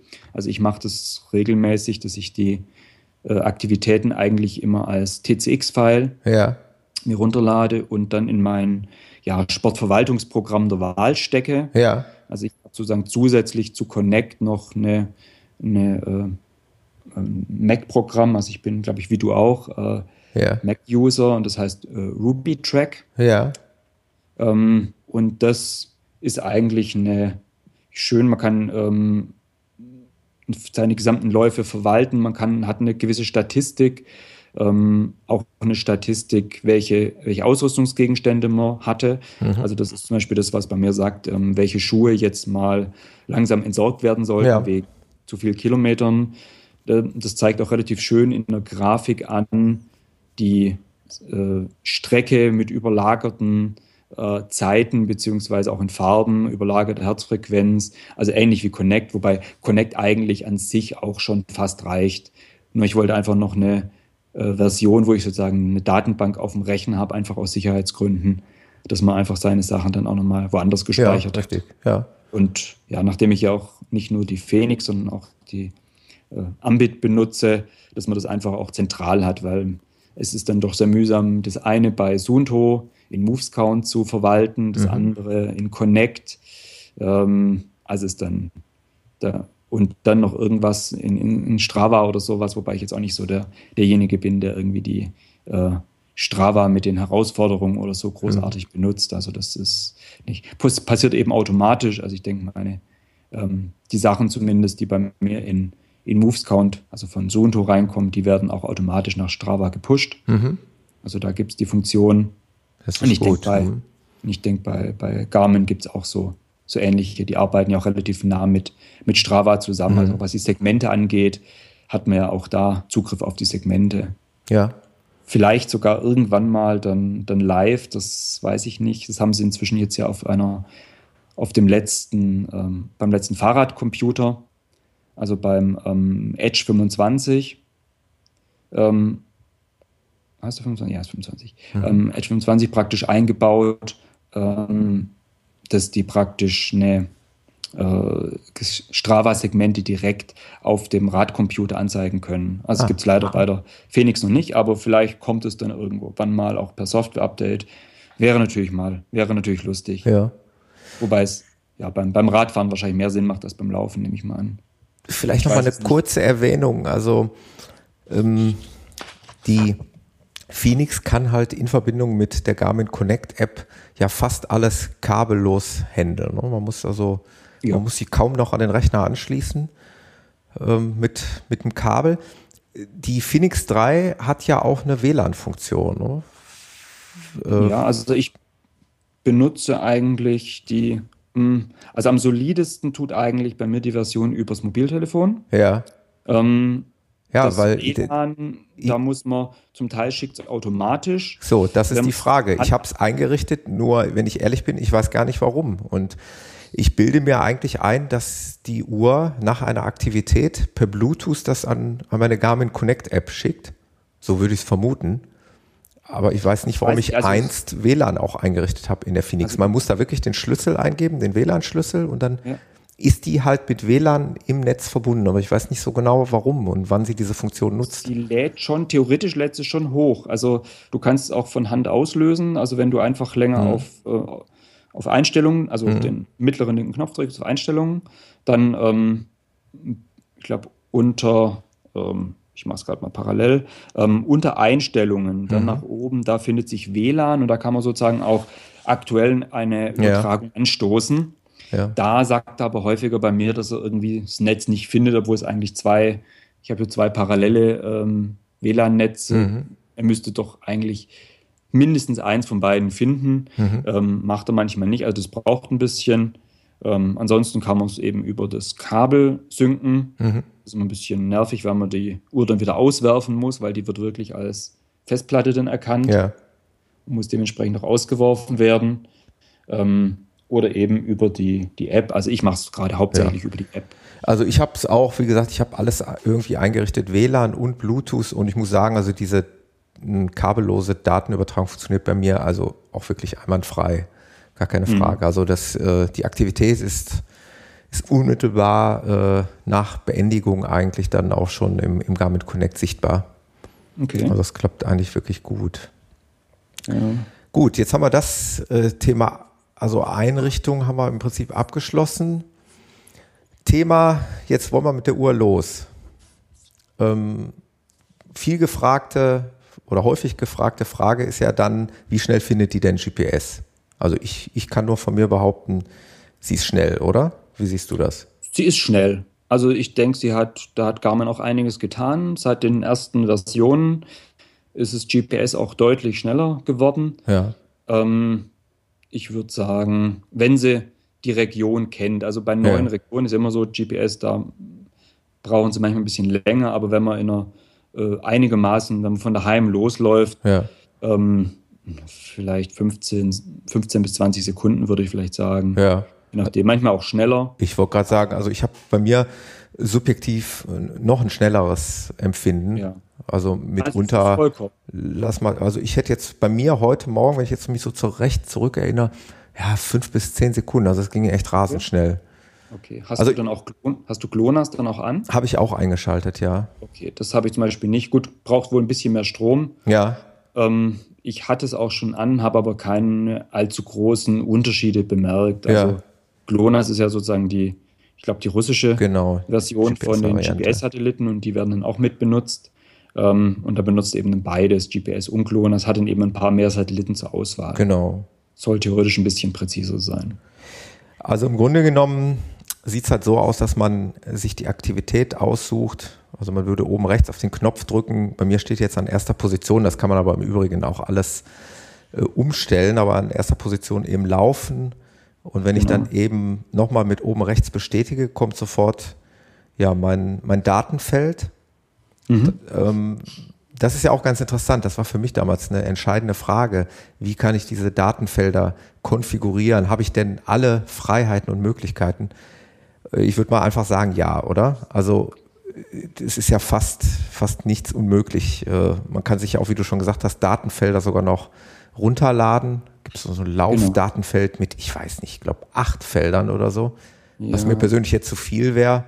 Ja. Also ich habe das Standard-Datenfeld äh, eine Vierfachaufteilung genommen, mhm. weil, weil, weil mir persönlich vier Werte ganz wichtig sind, nämlich die, die Dauer, also sprich die abgelaufene mhm. Zeit, die Distanz, die aktuelle Herzfrequenz und die Pace, die durchschnittliche mhm. Pace. Und dann kann man ja noch also, über, über weitere Seiten, man kann ja noch Seiten durchblättern, kann man sich ja noch weitere Sachen dann eben einrichten. Genau, also ich denke, man kann sie schon wirklich sehr individuell konfigurieren. Ähm, sie gehen einfach ein bisschen anderen Weg als, als Sunto. Sunto macht so eine Geschichte, die haben, ähm, glaube auch acht Seiten, mhm. so wie ähm, Garmin hat, glaube ich, zehn. Mhm. Ähm, und bei Sunto ist es so, da kann man zwar auch ein bisschen einrichten, wie sie aussehen soll, mhm. kann aber maximal drei Werte auf eine Seite ah, legen. Das wäre für mich ein Killerkriterium, wirklich. Ähm, allerdings haben sie einen anderen Ansatz. Das, das mhm. unterste Feld ist sozusagen ein, so ein rotierendes Feld. Ah ja, okay, das rollt das heißt, durch. Über mhm. eine Taste, man kann es automatisch durchrollen lassen oder eben auch durchschalten, einzeln durchschalten. Mhm. Ähm, da kann ich praktisch bis zu fünf weitere Datenfelder mhm. hinterlegen. Okay. Ist allerdings halt was ganz anderes. Das heißt, ich kann natürlich schon problemlos ein Lauffeld machen mit, ich sag jetzt mal, oben die Zeit, mhm. ähm, dann groß die Pace mhm. und dann unten ähm, Distanz, Herzfrequenz, Anstieg mhm. und aktuelle Uhrzeit zum Beispiel. Mhm. Also das geht alles, dann hat man im Prinzip alles auf einer Seite. Ja. Das ist dann ganz schön. Allerdings ist es auch ein bisschen ähm, mühsam, wenn man weiß, man hat irgendeine Funktion, jetzt Batteriestand oder sowas, auf, der, auf, einer, auf irgendeiner Seite versteckt. Ja. Unten, da muss ich die immer alle durchschalten und das ist dann doch sehr, sehr mühsam. Ja. Dann gibt es bei Suunto nur in eine Richtung. Das heißt, da kann ich nur mit einem Knopf immer weiterschalten, mhm. beziehungsweise die, unteren, die untere Reihe weiterschalten, durchschalten und ähm, muss praktisch zuerst, äh, wenn ich wirklich da acht Seiten habe, äh, acht Seiten durchschalten, bis ich wieder auf Seite 1 mhm. bin.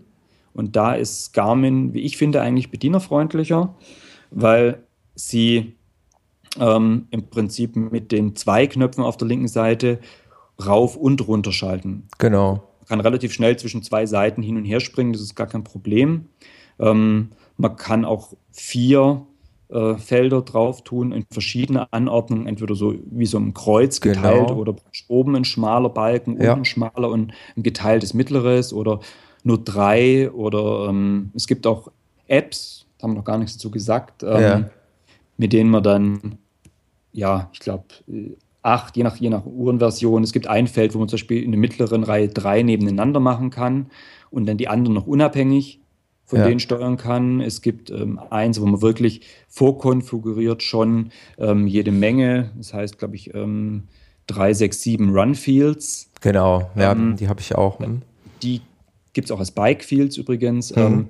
da gibt es aber einfach vorkonfigurierte. Was da zum Beispiel fehlt, ist für mich, wäre so ein äh, Höhenmeter, also Anstieg ist da zum Beispiel gar nicht drin. Ja da muss man halt, wenn man mit dem klarkommt, dann hat man da eine ziemliche Datenflut auf einer Seite, das muss man schon sagen. Genau. Das Schöne ist wirklich, dass einem da wirklich die Tür geöffnet ist, das ganz nach, seinen, äh, nach seinem Geschmack da eben einzurichten. Also wenn man natürlich mit vier oder mehr Feldern arbeitet, äh, ist natürlich die logische Konsequenz, dass die Felder etwas kleiner werden.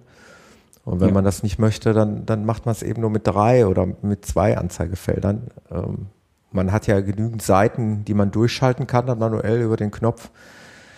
Ja, so ist es. Also ich habe es bei mir so gestaffelt, die erste Seite mit vier Anzeigefeldern, dann die, die zweite Seite mit drei. Mhm. Und dann habe ich nochmal ein Feld mit, ja, dann habe ich dieses Runfield, was du gerade angesprochen hattest, mhm. mal da reingepackt. Dann habe ich noch ein weiteres Feld nur mit der Uhrzeit, äh, eine mhm. weitere Seite nur mit der Uhrzeit. Mhm. Und dann die nächste Seite, das sind eigentlich Sachen, da komme ich während des Laufens gar nicht mehr hin. Das sind diese Daten mhm. wie Bodenkontaktzeit und vertikale ja. Höhe und sowas. Ist übrigens, müssen wir unbedingt, dürfen wir nicht vergessen, was den Herzfrequenz, hast du eigentlich die Herzfrequenz-Gurt-Version, also diese Bundle-Version oder? Ich habe die Bundle-Version, ja. Ja, okay, da müssen wir also gleich unbedingt nochmal drauf, drauf zu sprechen kommen, dass ja dieser Herzfrequenzgurt also noch, noch mehr Funktionen bietet, als nur genau. die Herzfrequenz zu messen. Genau. Ja, vielleicht bei diesen, zu diesen Seiten noch, ähm, was du gerade angesprochen hast, ähm, ist ja eine extra Seite, sogar grafisch eine sehr schön aufgemachte Seite, die gerade so die Trittfrequenz anzeigt ja. in welchem Bereich der Trittfrequenz man sich befindet. So die meisten ja, Experten oder das meiste, was man im Netz findet, liegt ja so bei 180, äh, 180 äh, Schritte pro Minute. Ja. Ähm, nicht zu vergleichen. Bei Sunto, da, die zählen Vollschritte, also das sind 90, aber das gleiche. Mhm. Ähm, und dann gibt es allerdings auch noch zwei weitere Seiten, die finde ich auch ganz spannend. Die muss man allerdings auch extra anschalten, genauso wie diese Laufeffizienzseite auch. Zum einen ist es die Karte, das finde ich eine sehr tolle Einrichtung. Ja. Ähm, dadurch, dass auch, auch wieder mal, also ich vergleiche das halt immer mit, mit Suunto, weil es einfach so für mich jetzt die, die Ambit sozusagen die Konkurrenten sind. Ja. Ähm, Polar mit der V800 muss man natürlich auch noch nennen. Genau. Ähm, allerdings für, zu der habe ich keinerlei, äh, da habe ich keine Ahnung von der. Mhm. Ähm, aber diese Kartenfunktion zum Beispiel, das ist was, wo man bei Sonto nur relativ mühsam drankommt. Also da kann ich zwar eine Navigation starten, muss dann aber auch irgendwie die Route zurückberechnen lassen, damit ich da überhaupt eine Karte angezeigt bekommen habe hm. oder muss eine Navigation starten. Und ähm, manchmal habe ich einfach gerne eine Karte um der Karte willen, dass ich da praktisch sehe, äh, wo bin ich denn ungefähr, beziehungsweise ähm, bin ich bald wieder in der Gegend von meiner eigentlichen Route oder vom Ausgangspunkt. Und das finde ich dann ganz schön, dass man da sich einfach die Karte so anzeigen lassen kann. Mhm. Ähm, ist natürlich nur eine ganz schlichte Karte mit einem äh, farbigen Track auf hellem Hintergrund. Da gibt es also weder irgendwelche äh, Ortsma Ortsnamen noch irgendwelche Wege oder sowas. Also das packt natürlich die Uhr mit ihrem Speicher leider nicht, mhm. sondern es ist halt einfach nur eine reine, ja, ein reiner, äh, ein, ein reiner Farb, ein reiner Farbverla äh, Farb, ein reiner Strich praktisch genau. auf Dings. Wo man auch mal schnell die Möglichkeit hat, wenn man wirklich in einem Gelände unterwegs ist, wo man sich vielleicht nicht so gut auskennt, diese Trackback-Funktion anzuwenden, ne, wo man dann einfach, genau. sagen kann, bring mich einfach wieder zurück zu meinem Ausgangspunkt und man bekommt dann per Pfeil die Richtung angezeigt, beziehungsweise man sieht ja eben die von dir gerade angesprochene Linie, die ich vorher mal genau. entlang gelaufen bin und die kann ich versuchen wieder zu finden.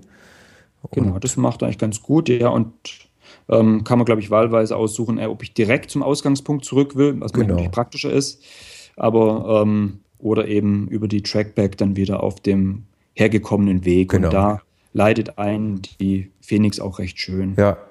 ja. Und dann gibt es noch eine weitere Seite, im Prinzip die, äh, wo man gegen sich selbst antreten kann, mhm. beziehungsweise ähm, eigentlich eher gegen eine Zeit, die man vorher eingegeben hat. Also wenn ich zum Beispiel eingebe, ich möchte gegen eine Zeit von, ähm, eine Pace von 5 Minuten 40 zum Beispiel antreten, dann ähm, wird es schön grafisch auch dreiteilig dargestellt. Äh, in der Mitte sieht man praktisch sich selbst als kleines laufendes Männchen und man sieht auch die äh, fiktive Person, so ein, praktisch als Phantom, das, der die 5 Minuten 40 läuft. Mhm. Und man sieht dann auch seine eigene Pace, beziehungsweise ähm, welche Distanz man sozusagen zu dem äh, vor Vorläufer noch hat oder welchen Vorsprung oder welchen Rückstand man hat in Minuten auf den. Ist also also ganz nett. Und auch die, die Männchen nähern sich grafisch an und ähm, mhm.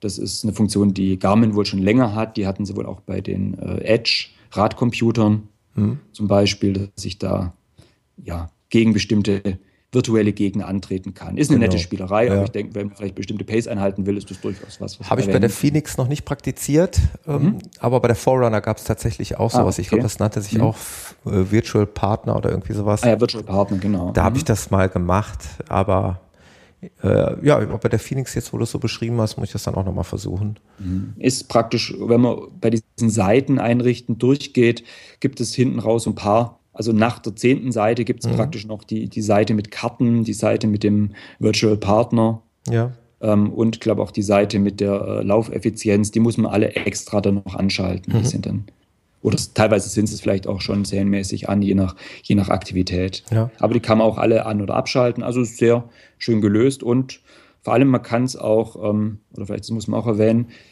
ähm, man kann es nur auf der Uhr einrichten. Mhm. Es gibt, glaube ich, keine andere Version, also weder über die Connect-Software noch über, also weder über die äh, Connect-Software ist ja eigentlich keine Software, sondern ist ja eigentlich eine, eine Web-App. Genau. Wenn man so will, ist eigentlich nur die Webseite. Ja. Ähm, mit einer, ja, doch, ja, kleinen ähm, Garmin ähm, wie heißt Garmin Express heißt es, genau. Genau, das ist ähm, diese Mini-Software. Ein kleines Programm, das genau. praktisch die Verwaltung der, der Uhr dann macht und eigentlich auch die Ersteinrichtung, da genau. braucht man es auch noch. Ja. Und auch die Apps, ja, die genau. einrichten kann. Ja. Ähm, aber ansonsten bei Sunto ist es zum Beispiel so, da kann ich die äh, Laufseiten nur, oder das heißt, da kann ich sie praktisch wahlweise ähm, auf der Smartphone-App einrichten oder eben über das Webinterface. Mhm. Dafür kann ich da auf der Uhr nichts ändern. Ja. Also außer so ein paar Kleinigkeiten. Ich kann zum Beispiel so ein Auto, Autostart, Autostopp kann ich abschalten während des Laufs. Aber ähm, größere Sachen, also ein Datenfeld ändern, geht da gar nicht. Ja. Das ist wieder, finde ich schön, weil ich benutze es häufiger auch mal, dass man dann irgendwie merkt beim Lauf, oh, jetzt wäre ja noch vielleicht folgendes schön.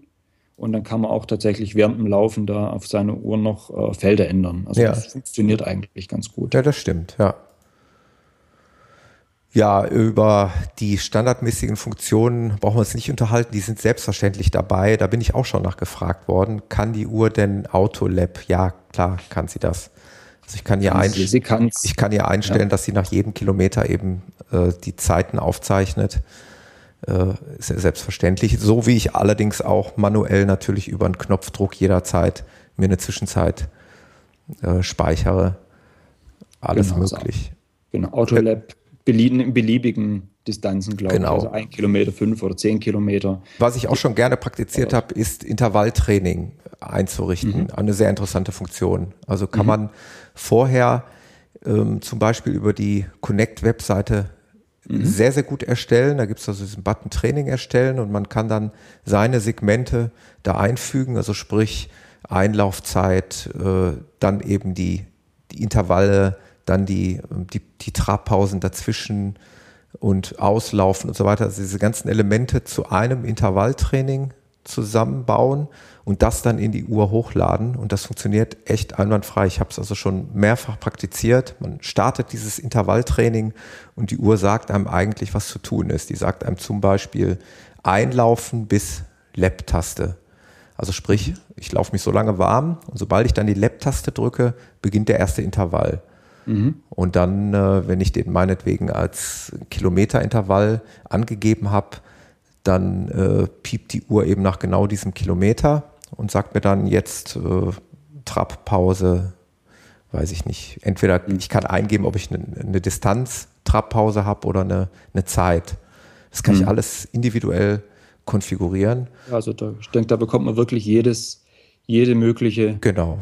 Intervall hin. Also ich kann ich kann Ziele für die Intervalle eingeben. Genau. Ähm, ich kann also sagen, ähm, einlaufen maximal bis, äh, bis 140 oder sowas, ja. dann ein Intervall im Bereich äh, 160 bis 170 mhm. für fünf Kilometer, dann zwei Minuten Trabpause. Ich kann auch sagen, ähm, Pause, bis ich wieder unter 140 bin, das geht mhm. auch. Zum Beispiel, ich kann Wiederholungen einfügen, ähm, Cooldown und die Uhr sagt dann, ähm, also wenn ich zu schnell bin oder ähm, also wenn ich, ich kann auch sagen, ich möchte eine bestimmte Pace laufen oder zwischen einer bestimmten Pace, ähm, aber die Uhr meldet sich dann auch tatsächlich, wenn ich zu langsam bin oder wenn ich äh, eine zu hohe oder zu niedrige Herzfrequenz habe, ja. ähm, vibriert sie kurz und das ist eigentlich auch mit einer der, der Hauptvorteile, diese, diese Vibration einfach während des Laufs, dass man es einfach dann halt merkt. Also mhm. da ähm, nur, nur ein Piepsen ist manchmal ein bisschen wenig. Das stimmt. Also wenn man, wenn man mit, mit Musik, also ich trainiere eigentlich ganz gern mit, mit Kopfhörer ja. und Musik, und dann ist es ein bisschen, bei Sunto zum Beispiel, die piepst nur mhm. und es geht dann ein bisschen unter. Die Vibration also, ist perfekt dafür, ja. Ja, also das ist toll, muss ja, man sagen. Das ist wirklich klasse, ja. Genau. Und man merkt, wenn irgendwas nicht in Ordnung sein sollte, auch da Fehlermeldungen kommen dann auch per mhm. Vibration rein. Das funktioniert ganz gut. Genau. Ja, nee, also Workout ist, Workout-Plan ist, ist, sehr schön gelungen. Genau. genau. Ja, wenn man dann die Aktivität ja, durchgeführt hat, jetzt sind wir ja im Prinzip mitten im Lauf gewesen, wenn man dann ankommt. Also man kann natürlich auch während des Laufens, sollte man auch noch erwähnen, natürlich beliebig oft pausieren. Es gibt natürlich auch eine Autopause-Funktion, mhm. ähm, aber man kann sie auch manuell pausieren und wieder fortsetzen. Und äh, am Ende der Aktivität drückt man eben diesen Button und wählt dann, ob man jetzt fortsetzen möchte oder eben komplett beenden möchte. Genau. Und dann bekommt man ein ganz nettes Feature mitunter, wenn man denn neue persönliche Rekorde erreicht hat, bekommt man eben die Meldung, dass man einen Rekord erreicht hat, zum Beispiel eine neue 5 Kilometer Bestzeit oder 10 mhm. Kilometer Bestzeit oder wie auch immer oder die längste Distanz. So war es jetzt bei mir heute, weil mhm. ich heute 30 Kilometer laufen war und das mhm. kannte die Uhr von mir bis jetzt noch nicht. Okay. Da hat sie mir heute Morgen dann den Rekord rausgeworfen, weiteste Strecke. Mhm. Und, äh, und dann gibt es ja noch so ein ganz nettes Feature, ähm, dass sie einem die ähm, empfohlene Erholungszeit anzeigt. Hm? Genau, das hat sie bei mir halt auch gemacht. Die hatte auch einen äh, 18 Kilometer Lauf mhm. und ähm, hat sie irgendwie vor was von 50 Stunden gesagt. Das ja. ist ein bisschen viel, aber ja. ähm, es ist schön, dass es anzeigt und und im Umkehrschluss ist dir auch schon aufgefallen, bei der nächsten Aktivität, die du startest, checkt sie diese Erholungszeit wohl nochmal. Also ich bekomme, okay. weiß nicht, wie es bei dir ist, ich bekomme regelmäßig dann innerhalb des ersten Kilometers mhm. eine Anzeige, äh, ich weiß jetzt nicht genau, wie sie lautet, irgendwie äh, Erholungsprüfung gut, grün. Okay, irgendwie. aber die kommt regelmäßig, die kommt immer, glaube ich. Das, ja. das testet sie, ich glaube, da, ich weiß nicht, was sie da, was sie da misst. Ich schätze, es kann sich ja nur auf, den Her auf die Herzfrequenz wahrscheinlich ja, aber beziehen. ob sie das so machen wie bei also es kann ja eigentlich nicht sein, ich laufe relativ konstant, dass die Herzfrequenz da runtergeht. Ja. Ähm, ist es ja nicht so, dass man sagt, so wie früher bei den uralten Polarmodellen zum Beispiel, dass man sagt, ähm, ich habe, ich messe sozusagen meine, äh, meine Herzfrequenz zwei Minuten nach der Aktivität oder ja. sowas.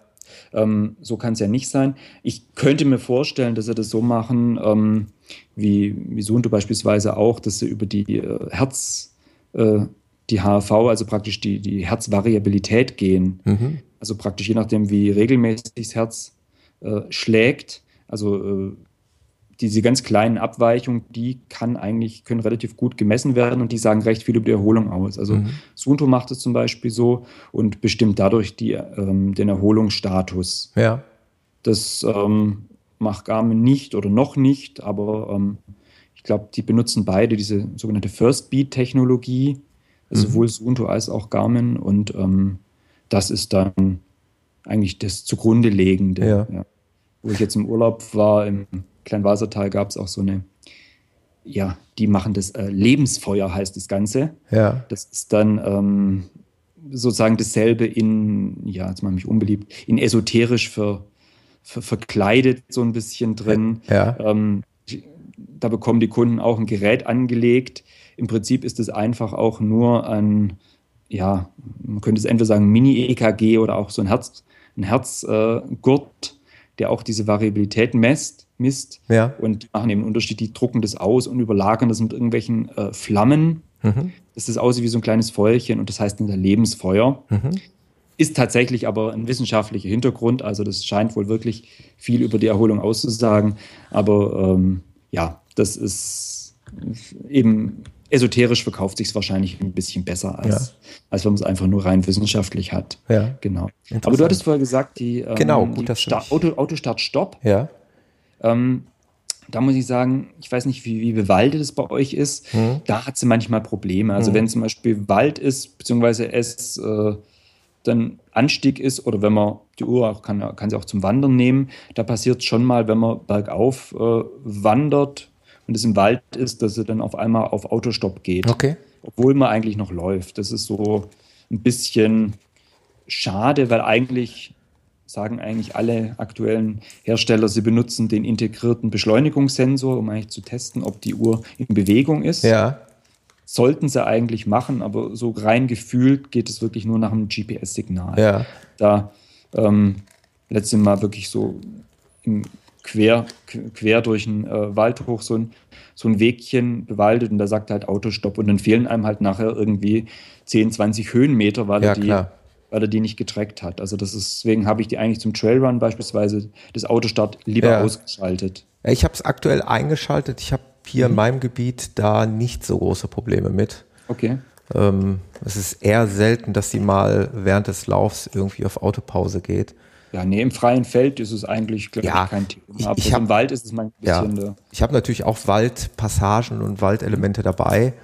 Ähm, aber wie gesagt, in, in, in meinem Gebiet hier kommt sie eigentlich ganz gut damit klar. So, ich, ich habe mich da jetzt zu entschlossen, diese Funktion einfach mal drin zu lassen. Mhm. Ja, ähm, also worauf ich aber unbedingt nochmal, bevor wir es wirklich vergessen, mhm. dieser Herzfrequenzgurt, weil wir gerade bei der Herzfrequenzmessung ja. waren, der kann ja wirklich mehr als eben nur die reine Herzfrequenz messen. Verbessere mich, wenn ich da nicht richtig liege, aber ich meine, von diesem Gurt kommen auch diese Werte wie Bodenkontaktzeit, Schrittfrequenz eventuell, vertikale Höhe. Ist das richtig? Siehst mhm. du das auch so? Ja. Ja. Das sind also die, ähm, es ist, glaube ich, ein kleiner Beschleunigungssensor genau. drin und ähm, Trittfrequenz, wobei die kann er wohl auch über die Uhr anzeigen. Stimmt, das habe ich von einem Kollegen gehört, der nämlich nicht? diesen Frequenzgurt nicht hat, genau.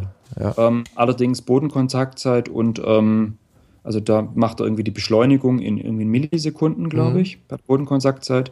Ähm, er bestimmt daraus die, gut, nachdem er die Schrittfrequenz kann, kann er auch die, äh, die, die Schrittlänge messen genau. oder angeben, die durchschnittliche. Und er gibt die, ähm, die, die Höhe praktisch, die man, ob man zu, zu stark sich sozusagen abdrückt. Genau. Und genau. das Ganze zeigt dann nachher auch am Ende in Garmin Connect dann optisch an. So ganz vielen bunten Punkten. Genau, mit ganz, ganz vielen bunten Punkten, ja. Und man kann bei dieses, auf der Seite im Prinzip der Uhr kann man auch, ähm, gibt es eine Seite, wo tatsächlich nur diese drei Sachen drauf sind, also Schrittfrequenz, Bodenkontaktzeit ähm, und die, die Höhe, mhm. also die, ähm, und man kann vertikale äh, aus, äh, ja, vertikale Anhebung. Und was man machen kann, ist im Prinzip, man kann auswählen, welches von diesen drei Elementen jetzt in grafisch angezeigt werden soll. Mhm. Das ist, ich habe da Schritt, äh, Schrittfrequenz drin, mhm. weil das eigentlich das ist, was ich am ehesten da für sinnvoll erachte. Ja. Ein bisschen schade ist es, dass Garmin nicht standardmäßig die Herzfrequenz auch ähnlich darstellen lässt. Das ja. wäre noch. Ja, das stimmt. Hat Garmin ja. zwar letzte Woche per App rausgebracht, aber ähm, diese App hat heute auch wieder meine Uhr zum, oh. zum Einfrieren gebracht mhm. obwohl es eigentlich eine offizielle Garmin-App ist. Also die heißt dann Visual Heart Rate Zones. Mhm. Ähm, und die macht eigentlich genau das, was äh, da bei der Trittfrequenz gemacht wird, auch mit so einem, äh, mit mehreren farbigen Balken und so einem kleinen Zeiger, der anzeigt, in welchem Bereich der Herzfrequenz man sich befindet. Mhm. Im Prinzip eine schöne Idee, aber ähm, ja, vielleicht muss man da noch ein paar Updates von dieser okay. App abwarten, die ist relativ neu. Ralf, du hast mir das Stichwort gegeben. Können wir vielleicht, wir haben ja jetzt im Prinzip so weit schon alles abgehandelt. Ich hoffe, dass wir mhm. nicht, nicht was Großes vergessen haben. Aber Stichwort ähm, Zuverlässigkeit und so weiter. Ähm, da haben wir ja beide, haben wir eben schon offline drüber gesprochen, beide schon mal in etwa die gleichen Erfahrungen gemacht wie eben auch viele andere User. Es gibt mhm. eine Funktion, bei der die Uhr momentan schwächelt, richtig? was äh, die Software also angeht oder äh, im Prinzip auch zum Abstürzen bringt.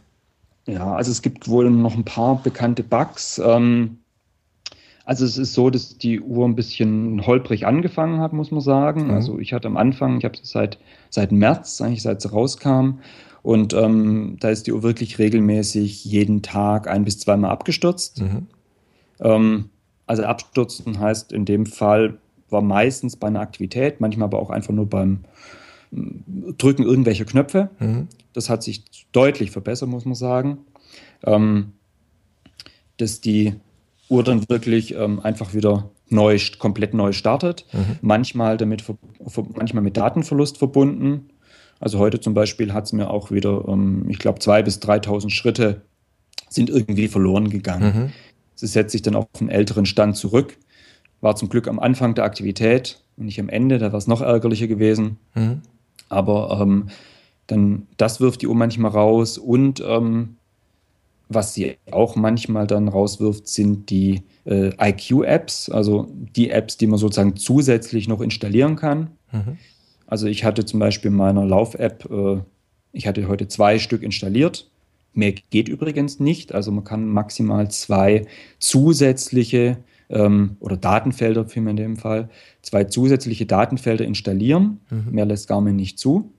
Und ähm, die waren zum Beispiel dann nach dem Neustart wieder weg, beziehungsweise die werden dann durch eine Timer, äh, durch ein Timer-Datenfeld ersetzt.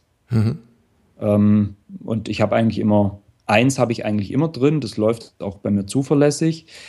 Das äh, heißt Elevation Chart Datafield. Ich weiß nicht, ob du das kennst. Nee, das habe ich nicht schön. installiert. Ähm, kann ich sehr empfehlen, ist wirklich schön und läuft auch solide. Ja. Ähm, ist im Prinzip eine, eine grafische Auswertung des, des Höhenprofils mit ähm, seitlich noch der aktuellen Höhe und in klein zum Teil auch drüber die äh, Maximalhöhe. Also richtig schön grafisch extrem ansprechendes Feld. Ja. Eins, das ich finde, das Garmin eigentlich hätte auch schon von sich aus in die Uhr bauen können. Mhm. Also Konkurrenz hat so eine Höhenanzeige während eines Laufs.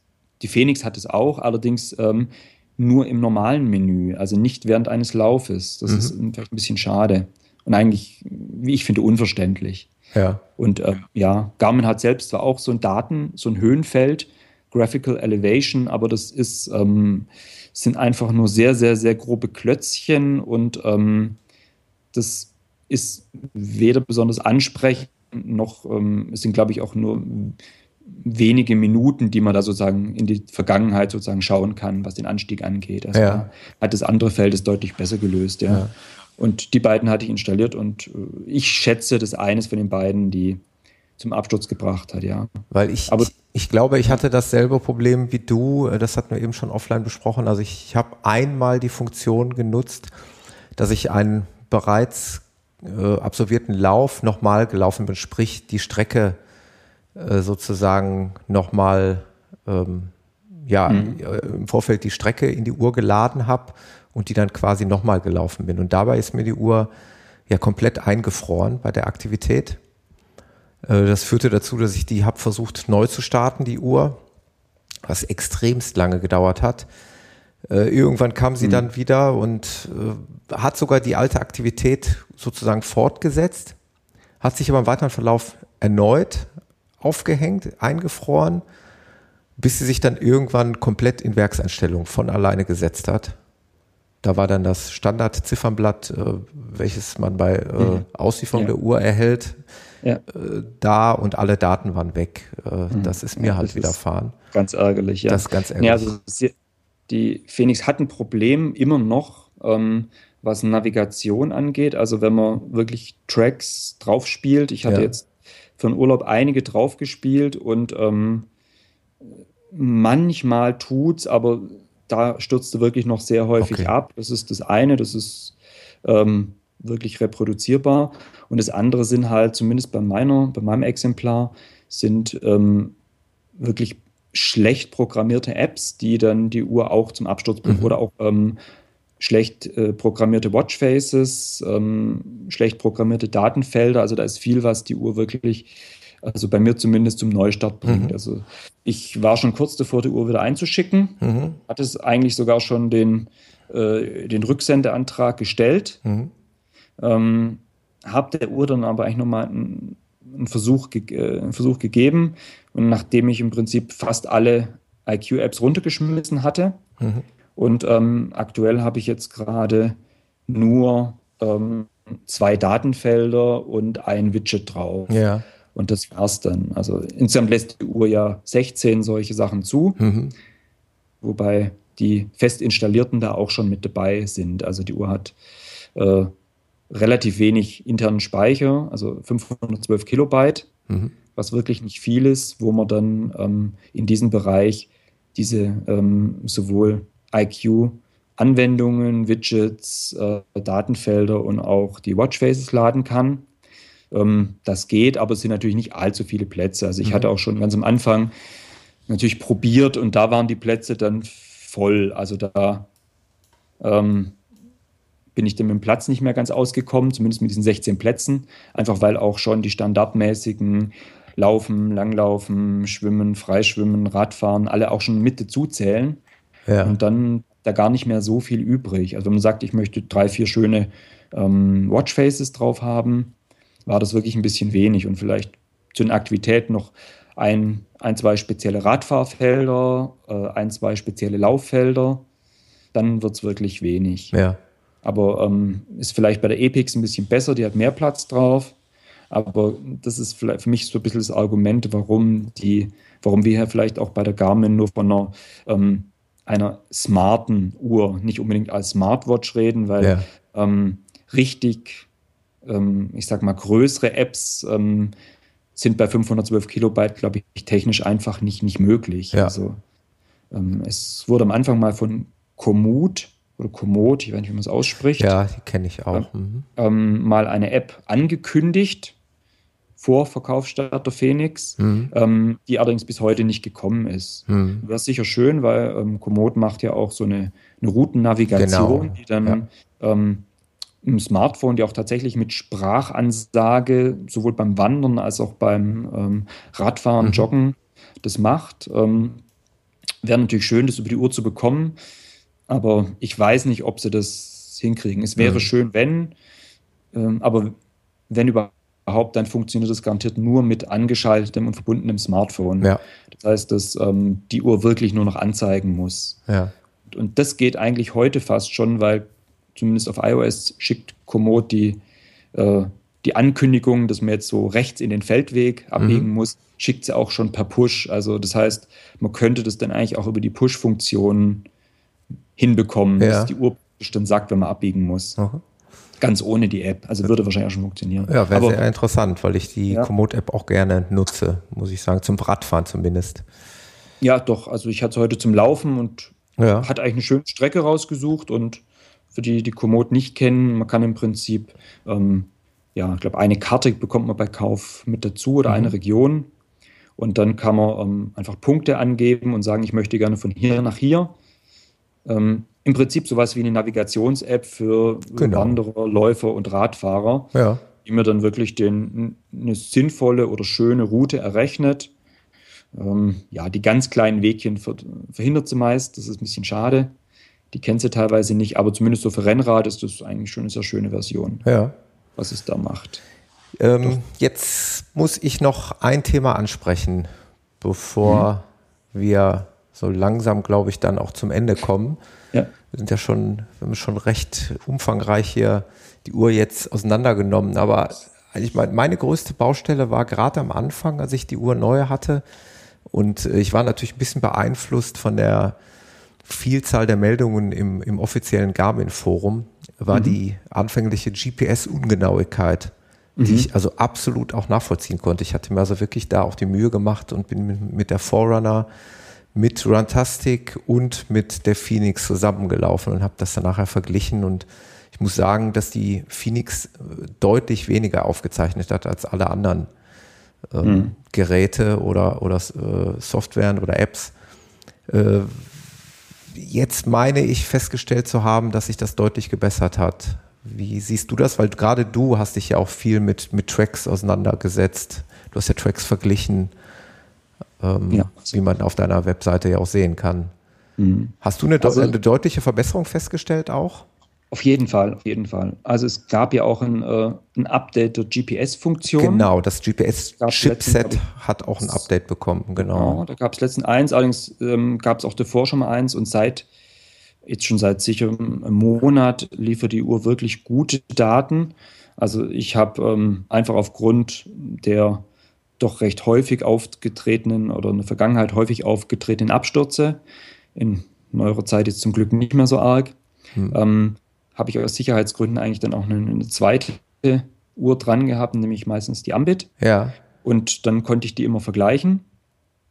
Und ähm, früher war der Unterschied wirklich sehr, sehr deutlich. Also da war die, äh, die Ambit hatte ungefähr 10 Prozent, also, oder eher falsch rum, die Ambit war richtig, ähm, ähm, aber die Phoenix hatte 10 Prozent weniger an Strecke zum Beispiel drauf. Ja, genau. Was dann schon sehr, sehr deutlich ja. ist, teilweise 10, 15 Prozent.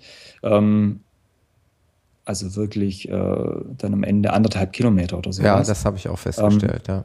Das ist allerdings deutlich besser geworden oder inzwischen muss ich sagen, sind sie fast identisch. Die Phoenix zeigt manchmal sogar ein bisschen mehr an. Mhm. Ähm, aber da geht es jetzt um Größenordnungen. Also am Ende von einem langen Lauf sind es vielleicht 100 Meter. Ja, das habe ich genau so, habe ich das auch festgestellt. So Größenordnung 100, ja, 100, 150 Meter. Ja. Ähm, die Höhe ist auch bei beiden relativ gleich. Ich glaube, da hattest du am Anfang mal Probleme. Ja, äh, eigentlich war es sogar bei mir eher so, aber das hat sich ein bisschen relativiert. Ich, ich hatte mich eigentlich über den barometrischen Höhenmesser mhm äh, ja, war ich ein bisschen enttäuscht, aber da habe ich ja auch im Vergleich mit einem anderen Kollegen, der auch die Uhr hat und auch mit dir, wir mhm. haben ja mhm. schon mal geschrieben, mhm. haben wir natürlich feststellen müssen, dass gerade der barometrische Höhenmesser, der, dessen Funktion ja nur aktiv ist, wenn man keine GPS-Aktivität ausführt. Also sprich jetzt, wenn ich hier so sitze, kann ich mir eben die barometrische Höhe anzeigen lassen, aber mhm. es dürfte äh, aus physikalischen Gründen ja äh, schon bedingt sein, dass, dass das nicht immer so hundertprozentig passt, oder? Ja, also die Uhr macht schon während einer Aktivität auch barometrische Höhe, so ist es nicht. Ja, ich dachte, sie, sie, sie versucht es auch zu koppeln, ja. aber ähm, das heißt theoretisch, man kann es bei der Phoenix ja einstellen, ob sie die ja. Höhe einmalig, also sprich zu Beginn der Aktivität, nur ähm, justieren soll, mhm. nachjustieren soll. Diese Kalibrierung, ne? Fort, diese ja, genau. Kalibrierung, genau. genau. Oder ob sie es fortlaufend machen ja, soll. Wie hast du es eingestellt? Ähm, ich habe fortlaufend, ich habe aber auch das mhm. Gefühl, mhm. dass es eigentlich nicht, ähm, ja, also irgendwie scheint es nicht ganz so präzise zu funktionieren. Ja, genau, Jetzt das ist im, auch mein Eindruck. Im Urlaub konnte ich es gut testen. Mhm. Ähm, Kleinweisertal, da sind natürlich die, auf jeder Hütte ist natürlich die, die Höhenmarke dran. Das mhm. ist sehr praktisch. Und ähm, ich hatte es, glaube ich, zu Beginn des Urlaubs einmal eingerichtet ähm, von Hand. Mhm. Und ähm, dann muss ich sagen, war sie wirklich bis auf fünf Meter. Mhm. Genau, also wirklich diese Größenordnung. Ähm, dann waren es halt 2054 statt 2060 Meter. Mhm. Aber das ist vollkommen okay. Also es ist ja. ähm, wirklich in einem Bereich, wo ich sage, das ist genauer brauche ich es nicht. Ich denke, ja. wichtig ist ja die, ähm, der Unterschied. Also ich möchte schon wissen, ob ich 300 oder 400 Meter hochgelaufen bin. Ja.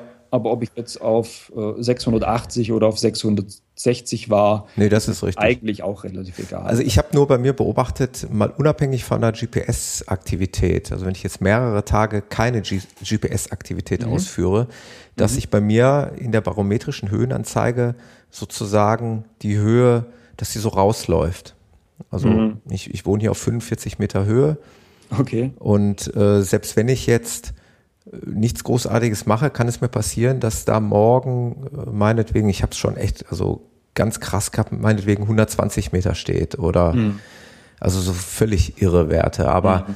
wie gesagt, das, das äh, führe ich jetzt auch mal darauf hin zurück. Klar, wenn man sich hier im, im Haus aufhält, ich weiß nicht, wie sich das mit dem Druck verhält. Äh, das mhm. dann so genau ausgemessen werden kann, ist ja auch noch eine andere Frage. Ich glaube, da, da habe ich mich wieder ein bisschen beruhigt. Viel schlimmer fand ich eben diese GPS-Ungenauigkeit, mhm. aber da haben wir ja jetzt gerade gesagt, einstimmig, das Problem ist Fall, gelöst, ist gefixt. Ne? Die ist genau geworden. Ähm, und also auch die, die Höhe, die Höhendifferenz unterscheidet sich, da gab es auch einen Unterschied zu den ja. anderen Uhren und auch zu jetzt sage ich mal zum iPhone mit irgendeinem Runtastic zum Beispiel. Ja. Also ähm, auch die ist inzwischen sehr genau. Also da kann man eigentlich nichts sagen. Ja. Ähm, ich glaube, wir sollten auch noch ein bisschen was über die, die Multisportfunktionen vielleicht. Ja, gerne. Für erwähnen. unsere Triathleten.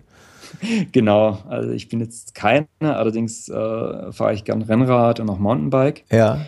Und ähm, ja, ich, ich schwimme auch ab und zu, wobei das jetzt mehr so als zur Erholung ist und Regeneration oder einfach um ein bisschen äh, andere Muskelpartien zu haben oder ja. auch ein bisschen die, ja, ich habe ähnlich wie du dann manchmal Probleme mit äh, Achillessehne oder hatte auch schon, also dieses ähm, Shinsplints, also diese genau, ähm, Schienbeinkantensyndrom. Schienbeinkantensyndrom, danke. Mhm. Genau, und ähm, da hilft es ein bisschen. Nee, aber ähm, also ich habe die, ich benutze die auch gern zum, zum, zum Radfahren. Ja. Das geht recht gut. Also ähm, die, ich habe praktisch eine Lenkerhalterung, das, ist eigentlich ich habe ähm, auch im Prinzip ist es auch die von Garmin, ähm, ist im Prinzip einfach nur so ein, ja, ein etwas größeres Gummiteil, was man sich um Lenker macht mhm. und die Uhr dann einfach wie auf ein Handgelenk draufschnallen mhm. kann. Ähm, was natürlich auch nur mit dem Gummiband gut geht. Ich denke, mit dem Stahlband, da geht es nicht, weil es die falschen, falschen Durchmesser dann hat. Ja. Und ähm, ja, die Uhr pairt sich auch relativ gut. Ich habe einen ähm, Trittfrequenzsensor, ah, ja. der mit ANT Plus funktioniert.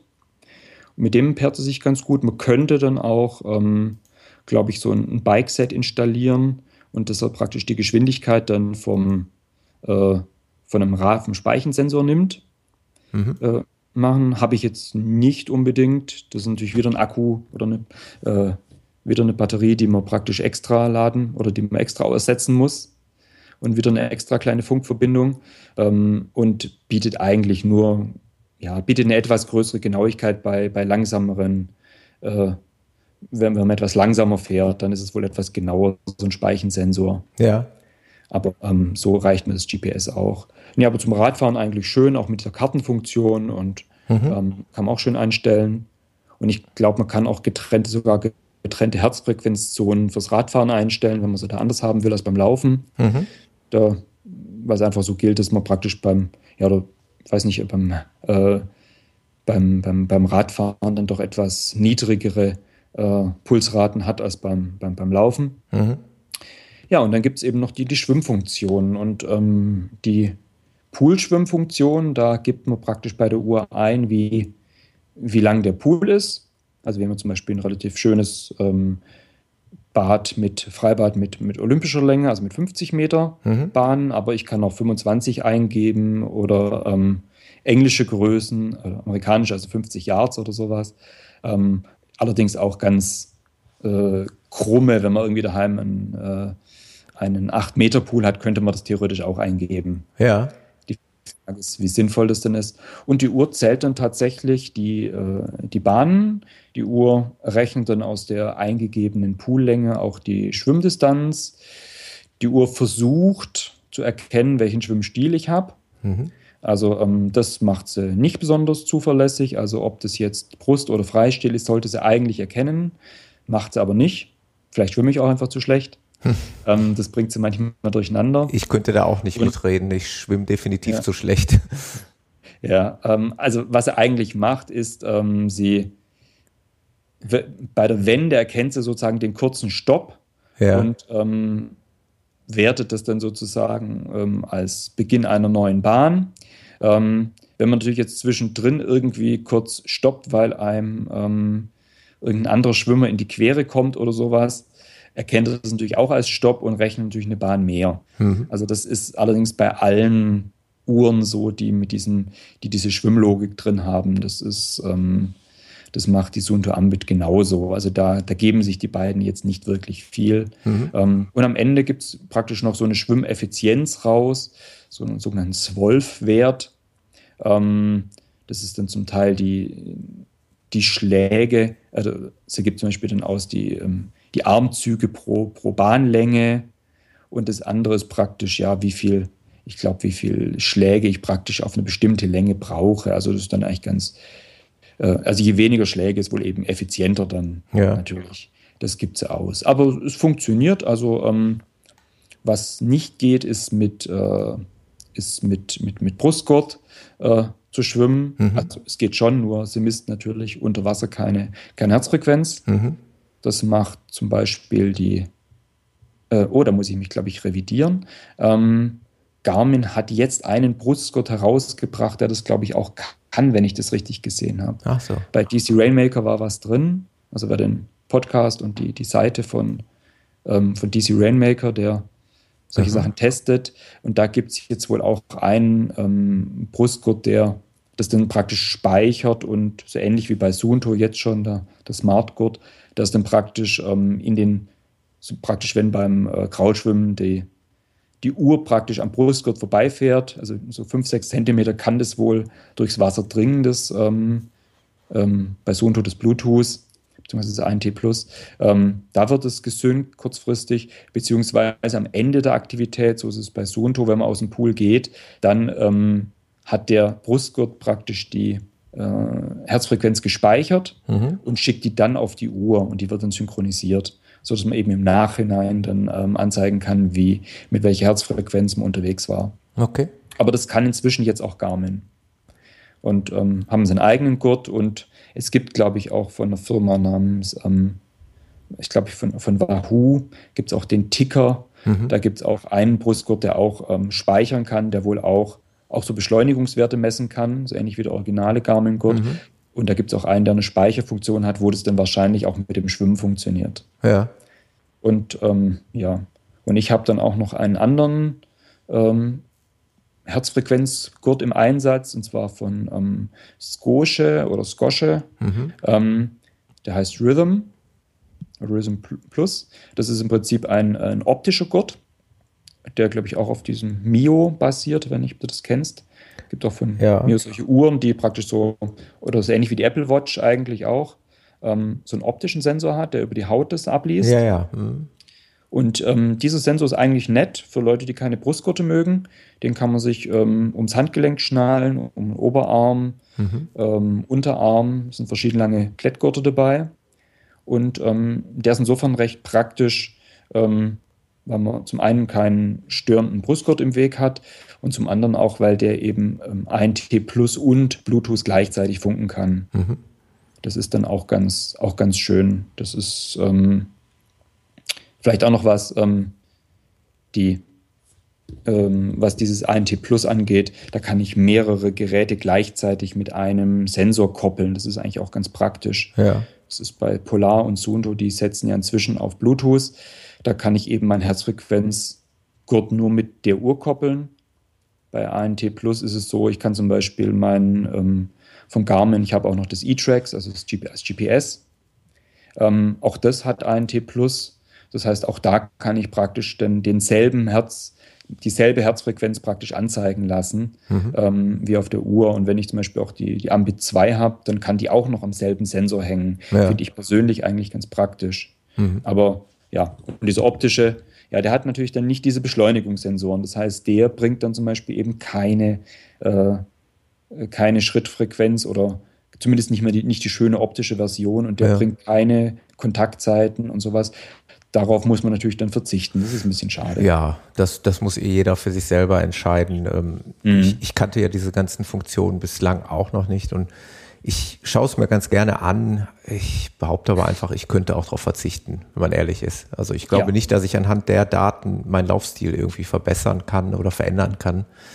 Also ich weiß auch nicht, was die, die, Verti die Bodenkontaktseite oder ja. die vertikale Höhe da wirklich äh, mehr aussagen, ob die jetzt gut ist oder schlecht. Ja. Eigentlich bei mir, wo ich sicher kein guter Läufer bin, technisch gesehen, sieht sie eigentlich gar nicht schlecht aus. Ja. Ist immer im, im grünen oder sogar im besseren mhm. Bereich. Ähm, aber ja, gut, Trittfrequenz, das ist was, da kann ich was mit anfangen. Wollte ich sagen. Wir nehmen die Werte einfach mal, genau. mal hin. Sie werden mitgeliefert. Es ist in Ordnung. Also, gratis gern mit, ja. Gratis mit, genau. Ähm, ja. Abschließend, Ralf, ich sage jetzt mal, ich frage einfach mal so äh, ganz pauschal. Kaufempfehlung, ja, nein? Danach sage ich, um, sag ich, wie ich es empfinde. Also Kaufempfehlung. Ähm, es ist schwierig. Also ich würde inzwischen sagen, mit den ganzen neuen Updates, ja, Kaufempfehlung. Ähm, man muss allerdings wissen, oder ist die Frage, was man sucht. Also ich würde sagen, die Phoenix ist sozusagen die Uhr, ähm, ja, die, die eierlegende Wollmilchsau-Uhr sucht sozusagen. Mhm. Ähm, das heißt, eine Uhr, die sowohl Outdoor-Uhr ist, als auch Alltagsuhr, als auch ein bisschen smart. Ähm, da ist eigentlich die, die, die Phoenix die einzige, die das äh, gerade in der Version umsetzt. Das muss man sagen. Genau, Für diejenigen so auf jeden Fall empfehlenswert. Genau, ähm, äh, das ist die Zielgruppe, wo sie, wo sie mich eben auch gepackt genau, hat. So genau. etwas technikaffin, ähm, ja, die, denen auf jeden Fall. Ähm, was Konkurrenz angeht, Sunto zum Beispiel ist, in, was sportlich angeht, manchmal etwas ernsthafter, habe ich so den Eindruck. Mhm. Also die ähm, brauchen zwar ewig lange, bis sie ein Software-Update bringen, aber dafür stürzt die Uhr zum Beispiel eigentlich auch nie ab. Ja. Und die Funktionen tun auch relativ zuverlässig.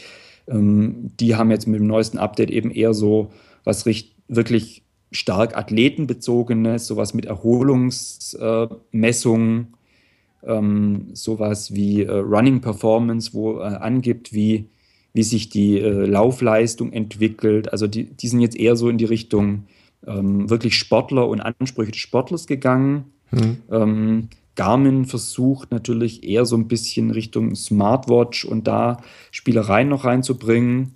Ähm, es sind einfach etwas verschiedene Ansätze, finde ich. Ja. Also eine Sunte würde ich dafür eigentlich nicht unbedingt gerne im Alltag anziehen. Dafür Ja. ist sie einfach zu hoch mit diesem GPS-Knubbel, auch nicht die hübscheste. Ja. Ähm, Suunto hat jetzt äh, oder wird wohl, was so gerüchtet wird, im Oktober ein neues Modell ankündigen, dem dieser, die etwas dünner ist, der dieser GPS-Knubbel fehlt, die jetzt auch die, so wie die, wie die Phoenix auch ähm, die den ähm, GPS-Antenne in die Lünette gepackt hat. Mhm. Wird wohl Sunto Tra äh, Traverse heißen, ist aber jetzt keine Konkurrenz so richtig zur Phoenix. Also es wird keine Multisportuhr werden. Ja. Aber man kann daran schon ein bisschen sehen, wo es wahrscheinlich mit der nächsten Ambit hingeht, Ambit 4.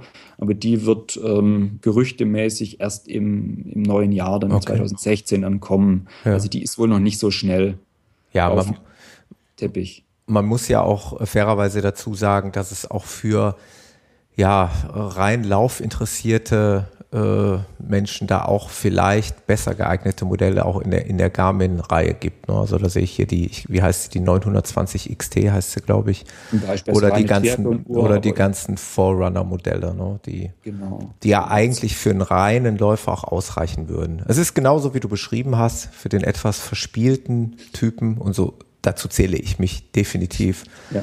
Und eben für jemanden, der vielleicht auch Spaß hat an einer, an einer sehr gut aussehenden Alltagsuhr, äh, für, für den ist, ist die Phoenix vielleicht dann wirklich das, das Optimum. Genau. Also vielleicht, ich muss dazu sagen, ich habe eigentlich oder sammle eigentlich Uhren Ja. und ähm, wirklich eine relativ große Anzahl ähm, wirklich schöner Armbanduhren.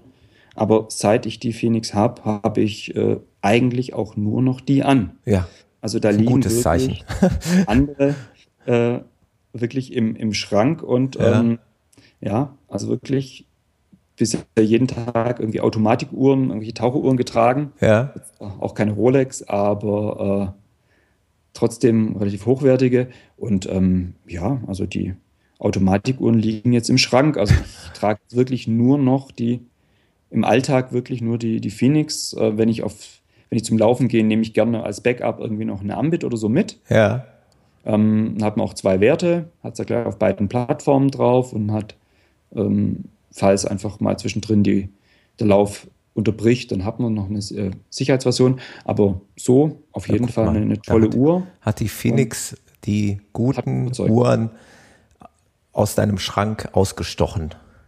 Ja, sozusagen. wirklich, muss man so sagen. Momentan ist ja nur eine Momentan. Momentaufnahme. Kann sich ne? ändern, aber- Kann sich ändern eben. Aber es kommt Ja. ja sicherlich auch irgendwann die Phoenix 4 und dann können wir uns da wieder unterhalten. Sehr gerne, ja. Ob ich die dann, aber im Moment tut es mir eigentlich die Phoenix 3 auch noch. Ja, absolut, absolut. aktuell ist ja eigentlich deutlich, ich würde sagen, Ist auf dem richtigen Weg, ne? angeht, über die Konkurrenz. Genau. Bis auf was? Ja, ich sag, die ist auf dem richtigen Weg, auch was die Ja, Software-Updates angeht und Ja, also das ist so ein bisschen Kritikpunkt an Garmin. Ähm, Garmin, also wie in Foren geschrieben wird, missbraucht die Kunden manchmal ja, gerne als Beta-Tester. Genau, das Gefühl habe ich auch. Sagen. Ja. Es, ist, ähm, es kommen ein paar unfertige Sachen raus, die werden beim nächsten Mal teilweise wieder gefixt. Ja. Aber ähm, und am Anfang war die Software wirklich nicht besonders toll. Ja. Die Uhr wirklich nicht, nicht besonders stabil. Das hat sich jetzt deutlich gebessert. Die GPS-Genauigkeit hat sich gebessert. Die Absturzhäufigkeit also wenn die Uhr bei mir abstürzt, jetzt mit Ausnahme der Navigation, dann liegt es wirklich häufiger an schlecht programmierten Apps. Also ja. da könnte Garmin vielleicht auch noch im, im IQ Store auch nochmal hergehen und vielleicht einfach nochmal selber noch ein bisschen testen. Also da gibt es bei mir Watchfaces, die noch nie getan haben oder die Uhr sofort zum Absturz bringen. Also ja. ich denke, sowas sollte dann da nicht unbedingt rein. Das ist, ja, Sunto ist oder extrem konservative, die ähm, ein halbes Jahr warten, bevor sie ein neues Update rausbringen. Dafür tut es auch. Ja. Ich glaube, die Android-Version für die Soonto-App, da haben sie, ähm, ja, ich glaube, ein halbes Jahr drauf warten müssen. Also das war ewig. Mhm. Aber also da ist Garmin schon, schon besser, aber dafür ist manches halt noch nicht so ganz fertig und rund, sondern wächst dann halt beim Kunden. Ja. Naja, aber so langsam würde ich sagen, sind wir eine Version, in der man die Uhr echt empfehlen kann, wo sie wirklich ähm, recht problemlos läuft und auch auch wenn ich es jetzt immer von diesen Abstürzen hatte, es ist so, wenn die Uhr bei einer Aktivität abstürzt, dann ähm, ist eigentlich bei mir noch nie die Aktivität weg gewesen, mhm. Sondern die Uhr schaltet dann einfach auf Pause. Ja. Ähm, dank der Vibrationsalarm merkt man auch, dass irgendwas war, dass sie, wieder ein, sie sich wieder verbunden hat. Und ähm, wenn man dann wieder auf Weiter drückt, wird die Aktivität einfach auch mit der, je nachdem wie schnell man es gemerkt hat, mit einer kleinen mit einer kleinen Unterbrechung einfach weiter aufgezeichnet. Also ja. weg war sie bei mir noch nie. Ja. Also das muss ich, muss ich erlassen. Da so schlimm war es dann auch noch nie. Und inzwischen ist es wirklich deutlich besser geworden. Ja, ja guck, kann, ist doch ein, ein gutes Schlusswort, genau, finde ich. Man kann es empfehlen. Ja, perfekt. Das ist doch das, was vielleicht der eine oder andere Hörer hier hören möchte. Ähm, letztendlich bleibt die Entscheidung eh bei jedem selbst. Aber wir ja. konnten jetzt einfach nur mal unsere Erfahrungen hier darlegen und ich denke, weil wir jetzt uns auch schon auf fast zwei Stunden hinbewegen, Wahnsinn, ja. ja, sollten wir das dann jetzt auch so langsam beenden. Also ich würde mich, wenn du Lust hast, gerne auch nochmal mit dir über ein anderes Thema unterhalten, in einer anderen Folge. Thema Sehr Ernährung gerne. vielleicht oder was es sonst noch so gibt Richtung Trailrunning Trail, oder ja. mhm. wie auch immer. Und möchte nochmal zum Abschluss auf deine Webseite hinweisen. Also das war trailgierig.wordpress.com. Genau. Da findet man dich und deine umfangreichen ja, Analysen zu den verschiedenen Uhren kann ich euch nur empfehlen. Guck da mal rein. Ja, Ralf, dann bleibt mir nichts weiter übrig, als dir zu danken für die genau. Zeit, die du dir genommen hast und deine Eindrücke, die du hier geschildert hast. Und, und danke an dich, dass ich Gast bei dir sein durfte. Gerne, gerne. Und wir bleiben sowieso weiter in Kontakt. Sehr gerne. Mach's gut, Ralf. Bis dann, ja? Danke. Tschüss. Tschüss.